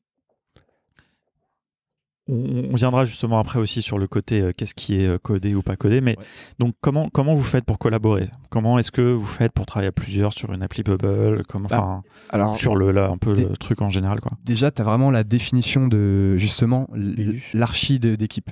Donc tu vois avant les outils en amont, on a découpé en trois squads pour être sûr que, que les gens se marchent pas trop dessus. Chacun est dans sa juridiction, ouais. grosso modo, même s'il y a beaucoup de. juridiction, c'est quoi? C'est euh, par exemple euh, le back-office bah, Nos trois BU, c'est. Euh, tu as toute la partie marketing et sales, donc acquisition client. Donc, tu vois, de la partie lead, donc euh, la promotion. Euh, ça, c'est en général dans Prelo ou que dans ton équipe? Non, en général. Ah, et ah, ensuite, les, les, équipes produits correspondent à ces, grandes, euh, à ces grands départements. Ah, d'accord. Pardon. Du coup, donc, c'était quoi les trois? Donc, la première, c'est toute la partie gestion des, des, futurs clients, des, des visiteurs, donc des leads, etc. Toute la partie un peu marketing. ensuite, tu as la partie très développement, donc les relations avec les partenaires, le back-office, pour euh, toutes les parties opérationnelles sur les propriétés, donc euh, trouver les biens, euh, la, gestion des travaux, enfin tout ce qui concerne un peu plus l'opérationnel chez nous. Et la dernière, c'est quand les clients ont acheté, qui deviennent, enfin quand nos, quand, quand on, les clients ont acheté, toute leur vie de client. Donc le calendrier, le customer success, gestion, gestion de propriété. exactement, gestion. De oui, il y a aussi une partie très un peu administrative, immobilier, je sais pas, enfin. ouais, exactement, gestion des prestataires, des charges. tu vois, il y a pas mal d'applis, pas mal de produits que les, nos clients utilisent ensuite. Bah, tu vois, tout ce qu'on a dit sur la communauté. Et le fait d'avoir découpé nos équipes produits, notre équipe produit sur ces trois BU, c'est qu'ils ont tous leurs produits déjà de base, donc ils bossent sur des sujets très distincts, même si euh, quand il euh, y, a, besoin d'aide sur, euh, sur une BU, bah, il y a le corps de chasse, tout le monde rapplique et on essaie de s'organiser. mais en général, c'est quand même assez découpé déjà en amont pour pouvoir travailler sur les outils no-code qu'on connaît pas super permissifs sur la collaboration. Et après, sur la partie plus orga, si tu veux prendre le sujet, Peter, sur la partie plus orga sur les outils, euh, bah, on met en place euh, des, tout ce qui est bran euh, système de branche, versionning, un peu des méthodes de collaboration. Mais parce que. Tu veux que je reprenne le bah, sujet hein, si... Je vais me regarder. non, je, te demande, je, te laisse, y aller le plus. Je te demande. Bah, parce qu'en fait, il y a plusieurs composantes. Tu as la composante technique, tu as la composante de la documentation. Ouais. Tu parlais. Ouais, une question de méthodo, en fait, oui, j'imagine surtout. Toute la partie cahier des charges et scope en amont du projet. Tu vois, comment est-ce qu'on collabore euh, aussi sur les. Euh, donc, mais bon, sur la partie bah, technique, outils. Non, mais déjà, déjà pour euh, juste euh, compléter ce que tu disais, Nico, mais euh, déjà, de fait d'avoir réparti déjà en plusieurs BU, ben déjà, les apps sont, il y en a plusieurs, donc elles sont réparties par BU et chacun est responsable, on va dire, de ces apps, ces applications. Donc déjà, ça, ça, allège ce, ce, problème de collaboration, c'est chacun dédié. Après, on a effectivement, ben, d'ailleurs, on travaille un peu avec Benoît, enfin, mmh. on a des échanges pour l'instant. et justement, pour, sur sur son nouveau produit de versionning et tout. Mm. On devra le voir bientôt d'ailleurs, je pense. Mais euh, parce que nous, on a eu des vraies problématiques effectivement euh, de, bah, de, de, de, de, merge, hein, on va pas, on va pas se mentir, où on a eu quelques surprises. Parce que juste pour expliquer un peu le, peut-être s'il y a des gens qui comprennent pas forcément la problématique, ça c'est des choses qui sont adressées dans le code depuis des années quoi. Je veux dire maintenant il y a Git, avant il y avait SVN, avant il y avait Toy Toys, CVS, CVS, putain je sais plus ça, remonte tellement, bref, j'ai même plus envie de me plonger là-dedans. Mais et en fait, il y a un truc qui est vachement plus facile avec le code, c'est que c'est du texte. Et donc comparer du texte, c'est beaucoup plus simple que de comparer des éléments visuels. Quoi. Mm. Dans, dans Bubble, et je suis pas du tout un, grand bubbleur, il y a un petit peu des notions comme ça de euh, versionning très basique. Il y a déjà il y a deux environnements déjà de un environnement de test, un environnement de production. donc ça, ça, déjà, ça permet de faire des choses. Tu peux en avoir plus d'ailleurs. Ouais, ok. Tu peux en créer, tu peux en créer d'autres. Hein. en fonction de ton plan, tu peux en créer euh, des dédiés, en fait, euh, perso. Ok. Et euh, ça te permet de, bah, justement, de compenser ces problèmes de merde. Ça, c'est pas mal parce que, enfin, souvent, en, tout cas, dans, dans, le code, en général, tu as trois environnements. Tu as l'environnement de dev, l'environnement de staging, donc qui est le truc au milieu, en fait, où tu vas faire ta recette, et puis l'environnement de production, où là, c'est. Mm le staging, c'est une branche. Hein, c'est la branche principale, c'est toujours l'environnement live, ou le main, ou le master, comme on dit à l'époque. Et de se dire que bah, tu fais une branche, euh, tu as une branche A, une branche B, soit tu fais utiliser la branche pour faire tes tests, ou soit tu utilises une branche pour développer une feature et après tu la, tu la merges avec la branche principale. Enfin, il y a toujours ce même principe-là. Mais tu vois, ce truc-là, justement, par exemple, donc de merger, c'est-à-dire de ramener, de ramener du code d'une c'est un saut dans le vide. Et, et, ça, du coup, enfin, déjà dans le dev, c'est pas euh, forcément évident, mais bon. Alors, dans le dev, en fait, c'est juste une rigueur tout simplement. Il y a une logique, il y a, même quand tu fais du Git, autre chose, tu as, toujours une bonne pratique, c'est déjà de regarder tes logs, de ce qui s'est passé sur le projet, euh, de bien avoir fait tes commits la veille, enfin voilà, de, enfin tes, tes envois de, mise à jour euh, la veille, et le matin tu rapatries en fait les modifications avant de toucher quoi que ce soit. Ça c'est la règle mmh. que tout bon dev doit avoir. Et après évidemment un échange s'il faut et savoir qui identifie le projet. Mais c'est pareil, enfin, sur ces outils de code, hein, c'est qu'il y a une certaine rigueur à avoir. C'est sûr que quand on est plusieurs dans une équipe à bosser sur un même projet, il faut qu'il y ait de la communication. Ça, il n'y a pas de secret. Il n'y a hmm. pas de communication, il n'y a pas d'organisation. Il faut principe de base. Euh, c'est le principe de base. Hein.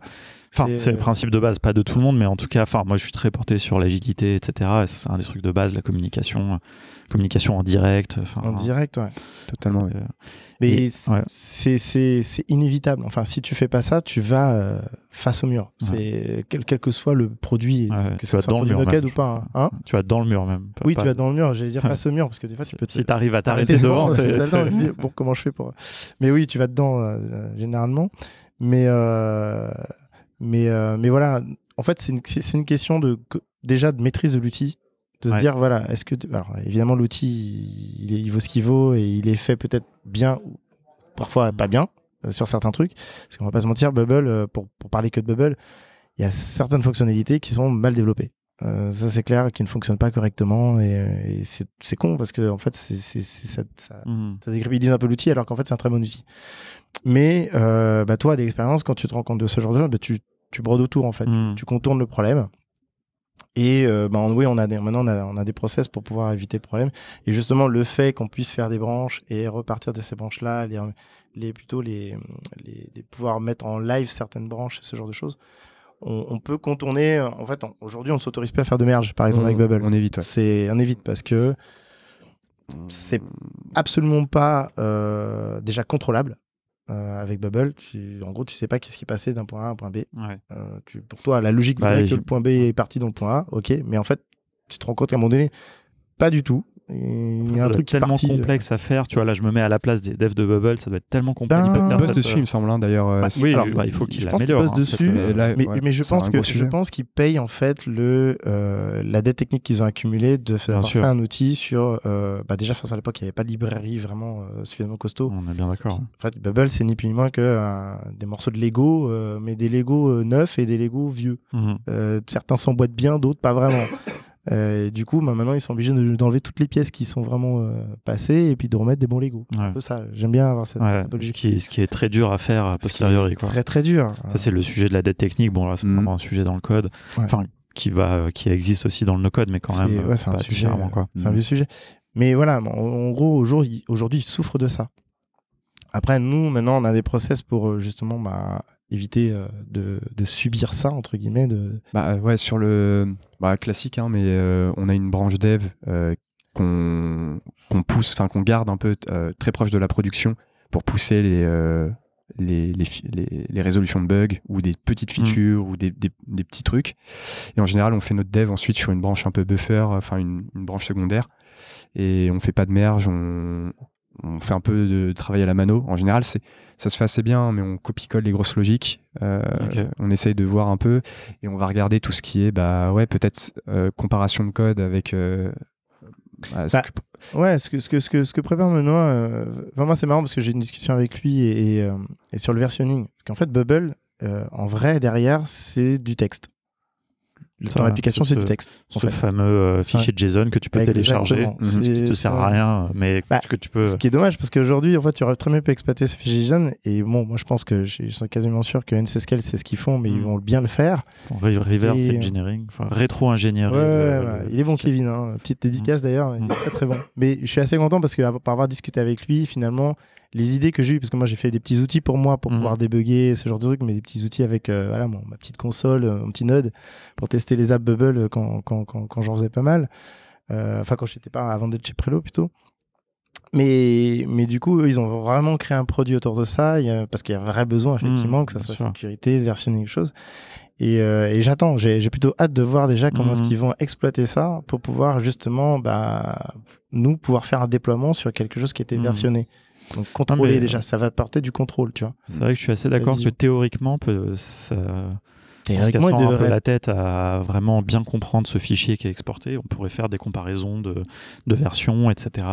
Normalement, euh, c'est ultra lisible. Enfin, moi, pour les avoir déjà regardés, alors évidemment, ils ont Bubble, ils ont tout encodé. euh, T'as des liaisons, euh, des systèmes de map et tout. Enfin, bref. Mm.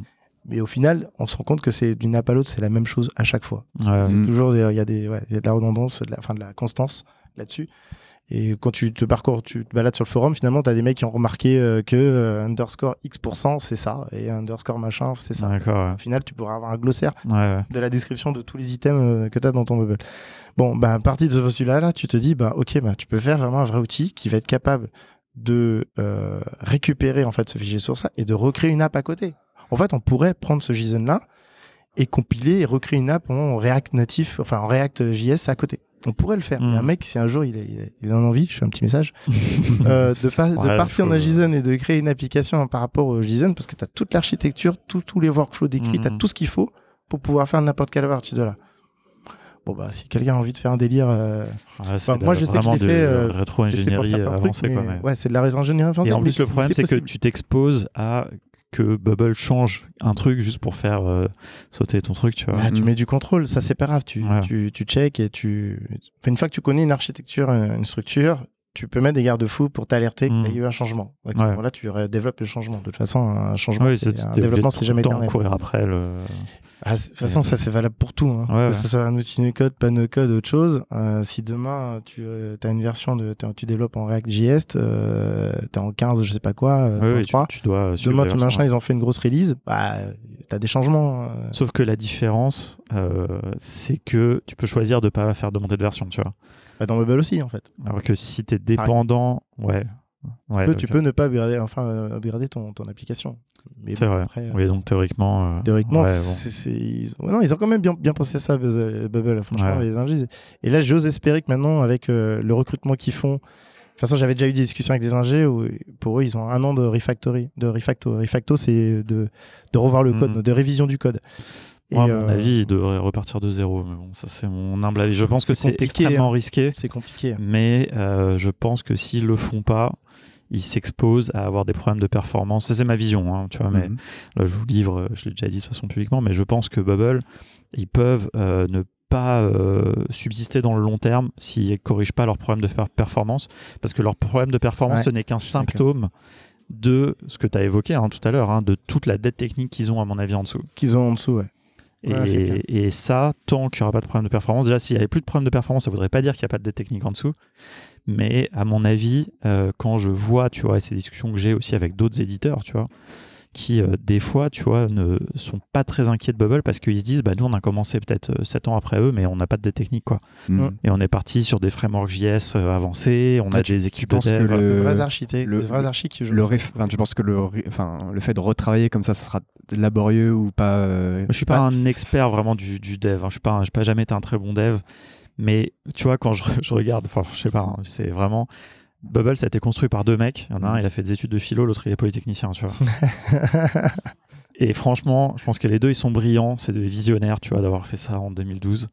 Mais c'est pas des devs professionnels, tu vois. Le software engineering, c'est un métier, quoi, tu vois, l'ingénierie Ouais. logicielle. Ouais, c'est clair. Et donc, ouais, ça me fait dire qu'il y a de la dette, tu vois, euh, pas, pas juste ça, hein, mais aussi tous les problèmes de performance qu'il y a Mhm. toujours eu. Et après, c'est un travail titanesque. hein. Moi, je suis hyper admiratif de. Mais ouais, je pense que. C'est un vrai- une vraie question. Parce quoi. que factoriser, tu vois, refactoring, etc., déjà, ça nécessite des devs très compétents pour le faire. Ouais. Et c'est un travail affreux, tu vois. C'est Ouais. franchement, C'est ultra vraiment. compliqué. Non, mais c'est ultra Et compliqué. donc il faut que tes devs ils soient vraiment déter pour le faire jusqu'au bout parce que sinon les mecs ils, ils partent en cours de route tu vois. Enfin je sais pas ce que t'en penses tu vois mais Non, moi j'aimerais pas moi, si tu me recrutais pour ça je n'irais pas tu vois. Ouais, Euh, clairement, clairement, moi non plus. Donc euh, et, et honnêtement, je, dans ce cas-là, je, je te rejoins là-dessus, c'est je repartirais de zéro. Ouais, après c'est très risqué euh, repartir de zéro on connaît des, boîtes qui se sont plantées aussi en repartant de zéro. Ouais. T'arrives jamais à rattraper en fait. euh, Mais bon, tu vois, parce qu'en plus, je pense qu'ils pourraient le faire dans le sens où c'est un peu comme ils, ont, ils sont bien repartis de zéro sur leur, euh, comme le, moteur de rendu. Euh. Et là, ça serait pareil. En fait, si tu repars de zéro à côté, tu as une nouvelle version. Et puis à un moment, tu te dis, bah, les apps, elles sont plus supportées. Et il faut les nouvelles apps. Les deux, les deux versions T'es obligé, tu vois. bien sûr, Mais c'est pas grave. Tu vois, après, à un moment, tu mets une date de fin, comme les logiciels, hein, comme l'Internet mhm. Explorer qui a, qui a ah, expiré. Ou je sais pas. quand même. ouais, bon, ouais, mais tu vois, ils sont encore. Euh, bon, ça fait 10 ans, tu vois, mais je pense qu'ils ont pas non plus. Ils ont des, des, gros clients, je pense. Enfin, tu vois, même vous, euh, tu vois, ça pourrait. Mais si on vous disait, soit vous pouvez continuer à maintenir votre truc sur le moteur actuel, soit vous pouvez le refaire sur un nouveau moteur, mais qui sera très performant, etc peut-être que vous vous lancerez dans la refonte avec le nouveau moteur. Quoi. Ouais, j'imagine c'est bah, peut-être une question qui se pose vu que leur équipe s'agrandit, que. Euh, j'imagine, je sais pas, je suis pas du tout dans les secrets. je sais pas euh, du tout, non. Mais... Moi, non plus, mais. Je sais pas s'ils le diraient en plus, parce que ça, ça serait aussi exposer euh, des, secrets un peu aux concurrents. clairement. Après, après, je pense qu'il y a quand même une logique derrière, et je pense qu'ils le savent, hein, Bubble. Tu, tu, tu, tu, le lis, tu l'entends, on sait que effectivement l'outil a de la dette. On sait de quel type en plus elle, elle est cette dette, donc à un moment donné, euh, enfin, t'es pas idiot, tu sais très bien qu'ils sont obligés de passer par, ce, par cette étape-là, quoi, de, de, de, refonte et de total du corps même de. de Moi, je leur souhaite hein, de, de, réussir, à, suivant comment ça a été fait. On connaît pas l'architecture du code en dessous, mais s'ils arrivent peut-être à juste refondre, mhm. euh, peut-être s'il y a vraiment un, un noyau, enfin, bah, du coup, le le moteur qui, euh, qui interprète, le, le, JSON et tout. Ça, c'est peut-être là, tu vois, que peut-être qu'il faut réécrire que ça, ou je sais pas, hein, et pas l'interface. Bon, franchement, bon, là, après, on part dans une chose, Ouais, ça, c'est une chose, mais euh, bon, il y a, y a, plein de choses à voir, mais au-delà de ça, de toute façon, euh, quand tu regardes après l'outil de, de, manière générale, euh, il est quand même visionnaire cet outil, tu vois. Bien sûr, l'interface, elle réussir, est euh, pas jolie, elle est moche, hein, on va pas se mentir, mais, elle est efficace. C'est ça. ça Moi, honnêtement, je veux dire, franchement, critiquer à ce stade, tu vois, le, enfin, les, les, c'est les goûts et les couleurs de toute oui, façon. Oui, c'est les goûts et les couleurs. Un jour, ça reviendra à la mode. En plus, les interfaces comme ça, je veux dire, c'est pas un peu rétro, exactement. Donc ça, c'est surtout des trucs de goût. Tant que c'est ergonomique, ça c'est. Ah, pour rentrer dans les logiques de base de données, tu vois, quand tu quand arrives et que tu dois connecter des tes premières bases avec tes premier workflow, ton premier éditeur, c'est quand même assez génial en vrai en termes de. Ça, ça marche bien. Hein, tu rentres un peu aussi dans les logiques. Tu débutes un peu avec les logiques low code parce que c'est un peu permissif. Donc, euh, tu... donc ouais, euh, franchement, c'est... ça serait cool qui, euh, qui règle certains soucis parce que, parce que l'outil. On verra. on, leur, souhaite. Hein. Je, crois, je, croise, je croise les doigts. Mais bon, après, pour, pour revenir un peu, nous, à notre, notre archi, on, on prend quand même des dispositions, si tu veux, pour. je vais dire moins dépendre de l'outil. Avoir de la résilience, ouais. ouais voilà, avoir un peu plus de résilience.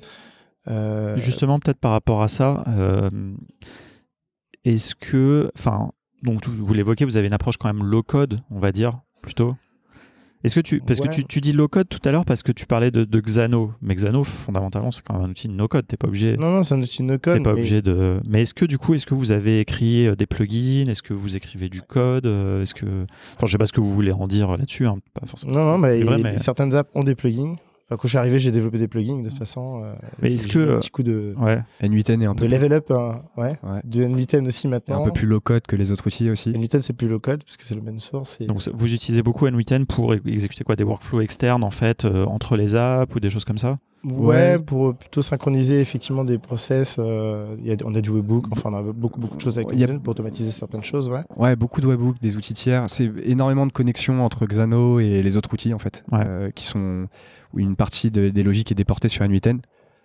que ce soit euh, pour plein de raisons, hein, un bon contrôle des erreurs. Ouais.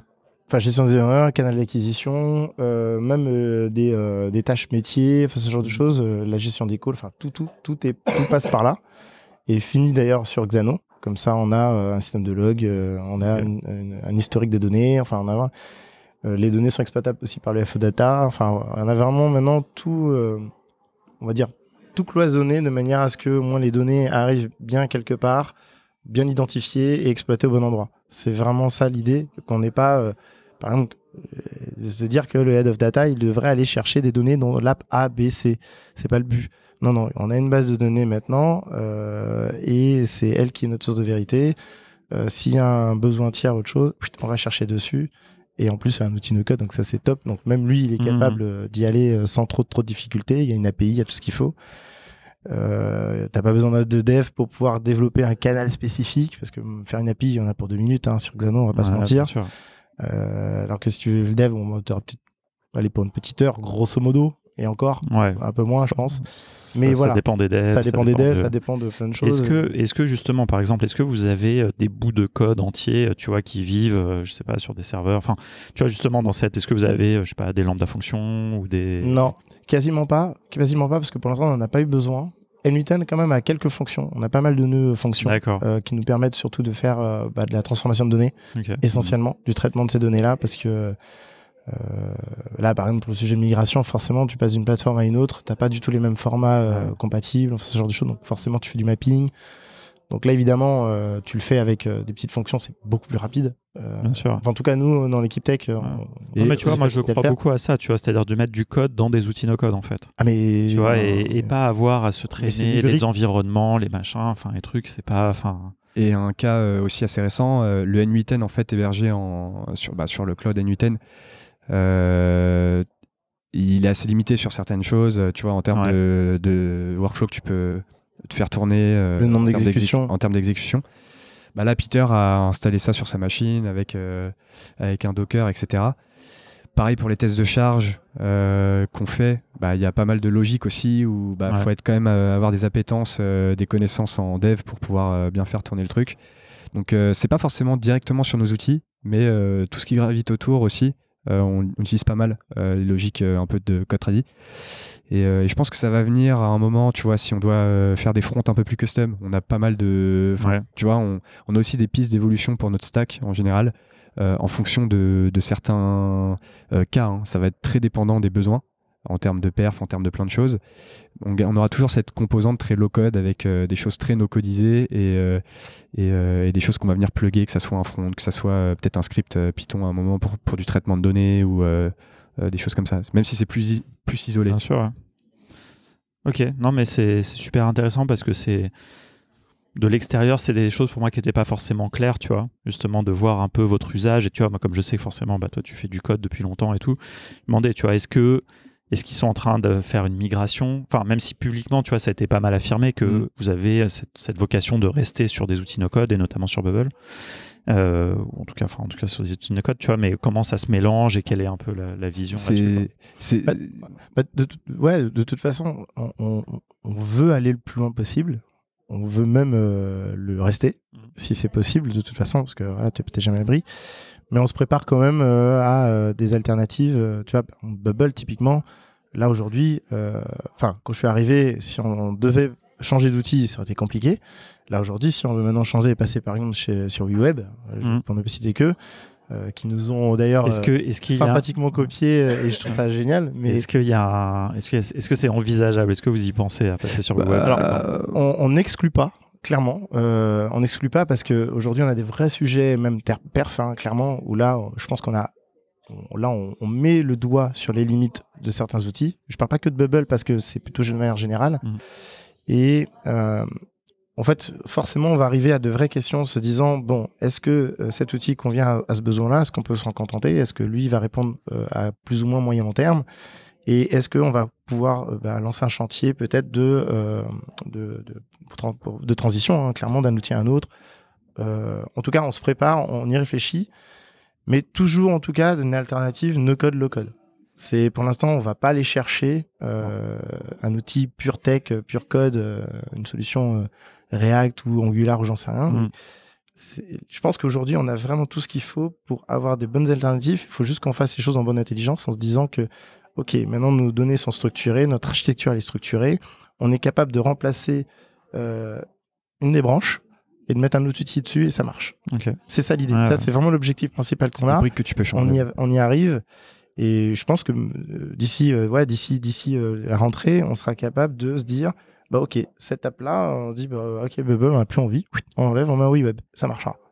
C'est ça l'idée. Après, on est quand même sur une vision de. On veut garder des outils sur le, sur le long terme. On est, on, est, euh, on est quand même dans cette vision de se dire si un outil peut faire le taf, euh, c'est toujours une histoire de est-ce que ton vous n'êtes pas là pour jouer euh, et tester les derniers non, outils. Bien sûr. Euh, non, on a non, des non, contraintes, euh, Ah, non, mais les trucs tournent, c'est etc. bien de le dire aussi parce qu'il faut être réaliste parce Il que faut itérer. dans la communauté no code, on voit les gens aussi, c'est comme on a vu dans le code avant, tu vois. Enfin, les gens, hop, dès qu'il y a un truc un peu plus brillant, on passe dessus. Non, non, non, va, c'est- pas. Moi, je voudrais un peu juste ouais, relativiser un peu ce point, c'est que euh, si un outil est bubble friendly, enfin, euh, euh, est, est ok avec Bubble euh, sur le long terme, c'est un outil qu'on gardera. Et on a déjà des cas d'application, ça sera le cas chez nous. Mm. Ah, ça, a- le restera un peu. On a des outils qui resteront. Ça, En c'est fait, c'est juste pouvoir se poser la question euh, pour chaque outil de est-ce que Ah ça va tenir, etc. Connaître euh, les limites des outils. Donc, nous, on a une bonne connaissance aussi de. Enfin, tu vois, les tests de charge, c'est c'est assez important. On fait ça. euh, c'est connaître les limites. Qu'est-ce que vous utilisez pour faire les tests de charge? Enfin, En, ce moment, on est en train de tester un, un peu, un peu beaucoup de choses. K6, euh, JMeter, c'est des outils un peu euh, dédiés à ce, ce type de là. Euh, et euh, on essaie de voir un petit peu, en fait, on essaie de pousser l'outil au max pour se rendre compte un petit peu vite de, des limites potentielles parce qu'on a déjà eu des, des pics de charge, hein, Mhm. clairement. tu vois, un Bah, J'imagine à des télé passages ou, télé. ouais. ou les affichages métro, typiquement. Mm. Euh, pff, les gens, Ouais. ils y vont quoi. C'est les, défis, euh, c'est- Ouais. c'est les challenges. Bah, le Et- le et métro, au moins, ça doit diffuser un peu dans le temps. Enfin, le, le problème des passages télé, c'est que c'est à un moment donné, tu as C'est un 5 pic. minutes où c'est vraiment Ah oui, pic, c'est un grand huit. Après, Le euh, métro, c'est plus une montée de charge un peu constante. Bah, c'est un peu constante, mais c'est même sur du, sur une longue période en Ouais. fait, parce que tu as un affichage qui reste très longtemps et du coup ton pic il passe d'un point A à un point B Ouais, et puis coup après, ça reste. euh, et ça reste ouais. assez constant. il faut tenir. C'est les Métro, volumes. télé, je pense qu'on n'est pas sur, on est sur deux mondes différents. euh, Ouais, ouais. On est sur si deux mondes vivants, mais tu, on l'a vu quand Mais ça se gère tu différemment. Et ça se gère Tu différemment. vois, mais euh, ouais, en, en vrai, la télé, c'est un vrai euh, challenge. Euh, Il y en a hein, sur des use cases aussi. On a des projets là qui sont euh, sur énormément de traitements euh, de, de workflow en simultané, enfin, tu vois, des, des exécutions en simultané. Donc, tout ça, en fait, c'est des challenges qu'on rencontre euh, au fur et à mesure. Donc là, on a des, des euh, très bonnes pistes sur tous ces trucs-là. On a des très bonnes, on a des solutions qu'on va mettre en place. Donc, euh, on pourra communiquer dessus aussi, euh, tu vois, quand bah, Quand ce sera en place. quand ça sera totalement en place. Euh, mais en fait, on se rend compte des problématiques aussi, en, on les anticipe forcément euh, en fonction des sujets. Tu vois, si on a un sujet, bah, grosse audience euh, ou tel, tel cas, bah, on se pose dessus, on voit si, comment ça tient et c'est là où on choisit les outils, où on se dit, OK, est-ce que cet outil il est bon pour ça? Est-ce qu'il faut bouger des briques? Euh, Hmm. Donc c'est très contextuel en fait. On- faut, faut d'abord que ça réponde en fait aux, aux besoins qu'on a, tu vois, aux besoins euh, forcément business, hein, parce que c'est ça qui fait tourner. Ouais. le- et, euh, et en fonction de ça, on, est- on regarde les outils et on, prend des décisions en fonction du contexte. Super intéressant. On arrive sur la fin. J'ai peur de, de vous mettre en retard. Donc, euh, Ah oui, euh, ça passe. allez, Bon. euh, je crois que on a 4, minutes si jamais euh, tu as jusqu'à Ah, pour le 45. pour le call. Euh, non, mais du coup, bon, de toute façon, c'est toujours pareil. hein, Il y a plein de, de sujets, c'est hyper euh, passionnant. Euh, Faudra faire un épisode 2. ex- exact- exactement. On fera, on fera un follow-up. Non, mais peut-être qu'on on fera un autre épisode où on, a- on abordera plus le côté euh, product builder, etc. Ouais. Une autre fois qui est, qui est hyper intéressante. Et je pense que vous avez déjà pas mal illustré tout ça. Et moi, c'est vrai que j'ai une sensibilité un peu autour de, de la technique et de ça. J'ai pas mal de questions là-dessus. Mais donc, moi, j'ai un, un sujet aussi qui est quand même qui me passionne, c'est la documentation. Ouais. Et donc, euh, juste si vous avez quelques mots euh, là-dessus. Et puis. euh, et puis voilà, et puis peut-être, ouais, vas-y. Déjà, on va répondre là-dessus. Et puis, Sur la documentation, bah, nous on utilise beaucoup l'outil Miro euh, Ouais, pour euh, tout ce qui va être. euh, on fait pas mal de, de docs. Et en fait, nos schémas servent beaucoup de, de docs. Donc, euh, on essaye de combiner un peu les deux en se disant, bon, écrire des, euh, des Word, etc., c'est cool, mais si on peut déjà euh, définir les cahiers des charges via les docs et ensuite s'en servir pour communiquer, donner ça aux équipes, rebondir dessus sur les itérations euh, par la suite, on trouve que ça c'est cool en fait de faire d'une pierre deux coups, d'avoir des docs qui servent de, de définition du projet et de cahier des charges, enfin et de documentation. Ouais. Des exemples, on a des arbres de spécification, enfin tu vois, euh, euh, telle branche, des arbres de décision par rapport à telles actions. On a des euh, euh, nos schémas aussi un peu euh, de communication entre les différents outils. Tu sais, on tisse des, enfin voilà, on fait des, ouais, on ouais. fait des user stories, des, des, euh, des story maps, on organise un petit peu toutes nos, toutes nos features, toutes nos priorisations. Euh, Qu'est-ce qu'on a d'autre comme doc? On a des, on fait nos ERD, enfin tu sais nos schémas de données aussi Ouais, sur les Miro. de données, ouais. On les, ouais, toutes nos architectures, comment est-ce que la donnée va communiquer. Euh, et après Notion, Notion on organise, on On va organise. pas parler de nos TPMN. Hein. Bah, On euh, va pas osé. Hein. Qu'est-ce que c'est que ça? En fait, en fait c'est les BPMN, c'est les Business Process Ah oui. Model Notation. Et, et en fait, on a détourné le truc, on a appelé ça des Technical Process Model Notation. On appelait ça des TPMN, mais mais bon, c'est ni plus ni moins que des BPMN. Hein. Mais en tout cas, ça accompagne des, diagrammes de processus. On a une super formation sur les process, où, Xavier euh, apprend. Bah, avec Xavier, justement. Euh, et j'en avais parlé une, fois avec. Euh, alors je ne me rappelle plus son prénom, mais c'est le lead chez Conto qui utilise aussi cet outil-là. Et j'étais plutôt content parce que je me dis, en fait, finalement, c'est vraiment. Donc ça, ça vous sert, à modéliser vos, vos process, donc vos automatisations aussi, notamment les workflows, les choses comme ça. on se dit, ça part de telle app, ça envoie tel call de telle manière ça arrive sur Xano, il y a telle donnée qui se crée à ce mm. moment-là, ça redistribue sur, euh, sur notre N8N qui va lui redistribuer sur ajouter à telle liste d'emailing. La cartographie des process qu'on a. Quoi. Et on fait ça à l'échelle. Ouais, mais des process pas forcément métier. Enfin, ce que je comprends, c'est que justement le workflow technique. Et ça, c'est très important parce que les modéliser des process, bon, c'est assez euh, commun, mais je pense que les gens ne font pas assez de documentation de leur processus euh, technique finalement, de leur workflow, de leur automatisation, etc. Enfin, et nous, c'est un petit peu ça aussi sur quoi on, on voulait amener les gens. Et euh, c'est c'est ça, et tu peux faire ça à l'échelle aussi de l'app. Tu vois, tu cliques sur un bouton, ah, qu'est-ce qui se passe Décision 1, décision 2, oui, non, et tu fais des, des, des arbres un peu. Et ça, c'est super utile, c'est super important avant de, de partir sur le développement, d'avoir vraiment la recette de cuisine de qu'est-ce qui va se passer sur toutes les actions. Euh, et ça sert de doc aussi en fait. On voit les. Bah écoute, j'ai une spec en soi. Hein. C'est franchement non mais c'est hyper important de répéter ça inlassablement, hein, de modéliser, préparer les choses avant de se jeter dans le dev parce que je vois bien dans la communauté les gens surtout les outils no code ils donnent envie de ça, tu vois. T'as envie de dans la quoi. Et, ouais, ça. et euh, non, et j'espère qu'il y a encore des gens à 1h24 qui, qui écoutent euh, non, des schémas et des les wireframes aussi. Je dirais schéma et wireframe sur les maquettes, positionner tous ces éléments les écrans, les navigations, c'est la partie plus design, mais pareil, ça permet de reculer ça pour mieux sauter. Ça vaut le coup, bah, c'est ça, en fait, les gens, je pense, se rendent pas compte qu'en fait, ce temps qu'ils prennent au début, en fait, leur fait gagner du temps plus tard. Après. Ouais, exactement. Même planifier ces, développements. Pour, différentes versions de, de, mm. développement en plus, hein, c'est vraiment. Absolument.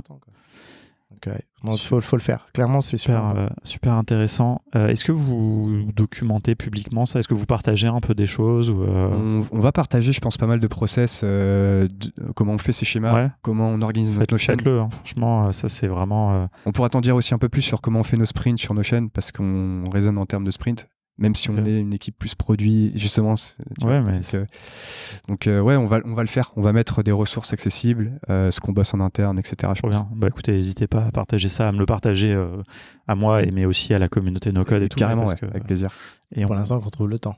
Ouais, c'est plus une histoire de temps j'imagine bien hein, j'imagine bien que c'est pas forcément une priorité mais moi je pense que c'est quelque chose qui est intéressant d'un point de vue de communication aussi hein, mine de rien de se montrer aussi comme une équipe technique un peu enfin je dis technique mais bon voilà c'est justement un peu ce, truc que vous avez.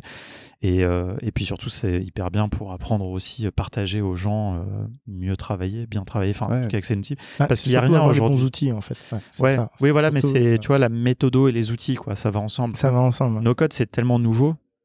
Et encore une fois, hein, c'est vraiment le sujet de cet épisode, c'est pour ça que je voulais faire ça. C'est, vous êtes parmi les premiers à, travailler, je pense, hein, tu vois, à ma connaissance, à part les agences, hein, j'exclus les agences, mais pour moi, c'est fondamentalement les équipes techniques de start-up ont un métier très différent des agences. Quoi. Il y a plus de monde sur un même projet, là où l'agence, tu peux découper Exactement. Par, euh, et, c'est pour ça qu'on disait les process, tu vois, que vu qu'en fait, on, doit créer un peu des, des, méthodes de collaboration nouvelles ou de communication, euh, typiquement, tu vois, les sprints d'une semaine, tout le monde est dans le sprint et tout le monde a ses euh, story points, et etc. En fait, même les PM, tout le monde, on, essaye de documenter et de créer des process. Donc, pas hésiter, en fait, et, et chacun, chaque équipe a ses méthodes d'organisation un peu différentes. C'est ça qui est cool aussi, c'est qu'il y a plein de manières de faire avec les outils euh, no code. Exactement. Donc euh, les documenter, les réfléchir, se dire ok comment on s'organise, chacun peut le faire à sa, à sa sauce. Mais tu vois, je pense que, enfin, je trouve que par exemple c'est super chez Thinkso qu'ils aient fait, euh, tu vois, ils ont carrément fait un framework, etc. Donc c'est finalement une manière de travailler.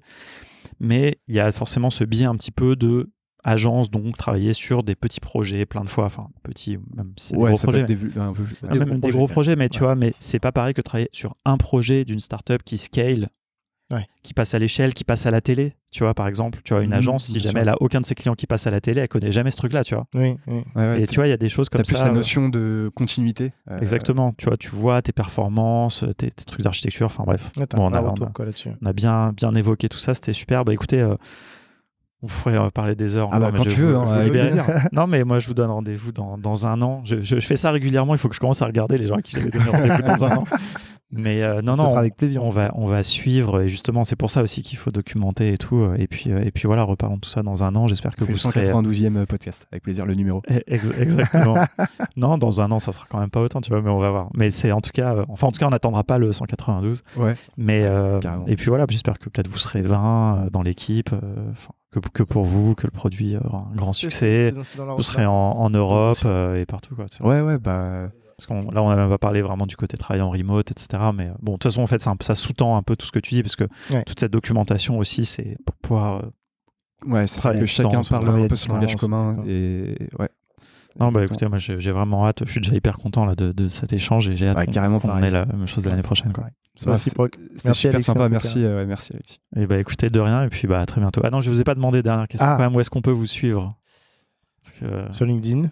Ouais, euh, on ajoute, euh, on ajoute sur LinkedIn, sur euh, su- nous suivre. euh, bah, on a notre site prelo.co si les gens veulent euh, veulent regarder. Euh, T'as un nom de famille hyper compliqué. Ouais. à voir comment- enfin, est-ce que- comment tu le prononces je paye une bière à tous ceux qui peuvent l'orthographier comme ça. Là, de... Parce que en fait, je me suis dit en plus, tu vois, ça doit être hyper chiant. Prononce. A- comment tu le prononces Et parce qu'en plus, à chaque fois que tu dois l'épeler, ça doit être l'enfer, non? Bah c'est, euh, en fait non, c'est, ouais. hein, c'est pas pour. euh, ah bah c'est le traumatisme. C'est ouais, la- parce que là, je moi me dis, tu vois, si je mets pas le lien, tu vois, pour le. les profs Nico. Hein, c'est, euh, pas. C'était plus simple. hein. Non, c'est, en fait c'est, ça fait un peu peur le tout le début là. Le, Bah, il y a un enchaînement de En fait, consonnes. Ouais, ça c'est un peu barbare, mais ça se dit Chepagnac en fait. C'est comme CH euh, au début. Ok, bon, ça Donc euh, c'est ouais, démystifier un peu le truc et euh, et ouais SZCZ ça c'est le truc Ouais, le truc je, costaud, ouais. je mettrai le, le lien. C'est quelle origine? C'est polonais? C'est polonais ouais. Et toi aussi, t'as un nom un peu à rallonge d'ailleurs. Bah, moi, j'ai juste gardé mon nom et le nom de ma femme. Ah, Donc, ok. Ah, ouais, non. Prosper, c'est le mien et 5 Savanx, c'est celui de ma femme. Ok, Donc, euh, Parce qu'on est en, en- Je suis un homme moderne. c'est très bien. Il n'y a pas de raison. je- je Super, bah écoutez, je mettrai euh, vos, vos liens euh, LinkedIn et puis, euh, et puis voilà, puis on attend que, que vous documentiez aussi un peu euh, Avec grand plaisir. Ouais, euh, Ça que, va, ce que vous faites. On- on- je pense qu'on l'a on, on communiquera sur LinkedIn justement ces ressources euh, quand Ok. on aura un peu plus d'oxygène sur euh, sur le temps de le faire mais euh, carrément c'est Trop bien, bah, j'espère que ça va arriver bientôt, que vous ayez un peu ce, ce temps-là aussi, même Ah, pour vous. hein, aussi, verra. parce que ça, c'est aussi un, un signe de qu'on est, on est déjà moins dans le sprint Ouais, du, bien sûr. du Oui, oui, quotidien oui, et qu'on peut prendre le temps aussi de faire des choses un petit peu qui rapportent moins mais qui permettent de communiquer. euh, Ah oui, enfin, et- totalement, Qui ouais. montre que ça tourne et qui montre que ça va. C'est ça aussi, euh, bien. on doit beaucoup à la commune donc euh, on le fera, euh, Bah, on fera avec plaisir Super, merci beaucoup. Merci Alexis. merci Alexis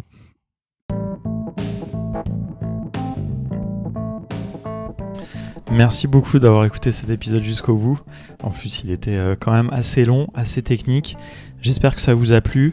Euh, alors moi, je suis en, vadrouille à Marseille, au moment où j'enregistre euh, cette, euh, ce- cette petite outro, comme on dit, outroduction, je sais pas comment, comment le dire. Donc je vais faire court. Je vous remercie encore une fois. Je vous propose vraiment de, de vous abonner. N'hésitez pas à vous abonner au podcast. N'hésitez pas à le, le partager autour de vous s'il vous a plu. Et puis moi je vous retrouverai la semaine prochaine. On va avoir une, euh, invitée que vous connaissez probablement déjà, qui fait partie de la communauté No Code, qui est une organisatrice du Web Today, euh, voilà, qui fait beaucoup pour, euh, pour la communauté et pour le No Code en France, et qui fait aussi plein de choses hyper intéressantes. Voilà, je, parle d'Amandine évidemment, donc voilà, qui sera la prochaine invitée, euh, qui j'ai hâte euh, d'échanger parce qu'elle m'a souvent impressionné aussi par euh, ce qu'elle met en place du côté des ops, de la cantine, etc. Et puis elle va vous parler aussi des, nouveaux challenges qui l'attendent dans le monde du no-code. Donc voilà, j'ai hâte. Je m'arrête ici. Merci encore d'être allé jusqu'au bout. Là, vous êtes à plus de 1h30 de, d'écoutage de, de cet épisode. Je pense qu'on est, on pas loin des records des épisodes les plus longs. Mais euh, voilà, encore, je crois qu'on aurait pu encore euh, continuer à parler bien plus longtemps euh, avec les amis de, de Prélo euh, si ils n'avaient pas eu des rendez-vous après. Mais voilà, c'est pas plus mal parce que bon, on n'est pas non plus sur génération do it yourself, on va pas faire des épisodes de, de 4 heures. Mais voilà, pourquoi pas un jour, hein, peut-être ça arrivera s'il y a des choses intéressantes. Voilà, écoutez, merci beaucoup et à très bientôt.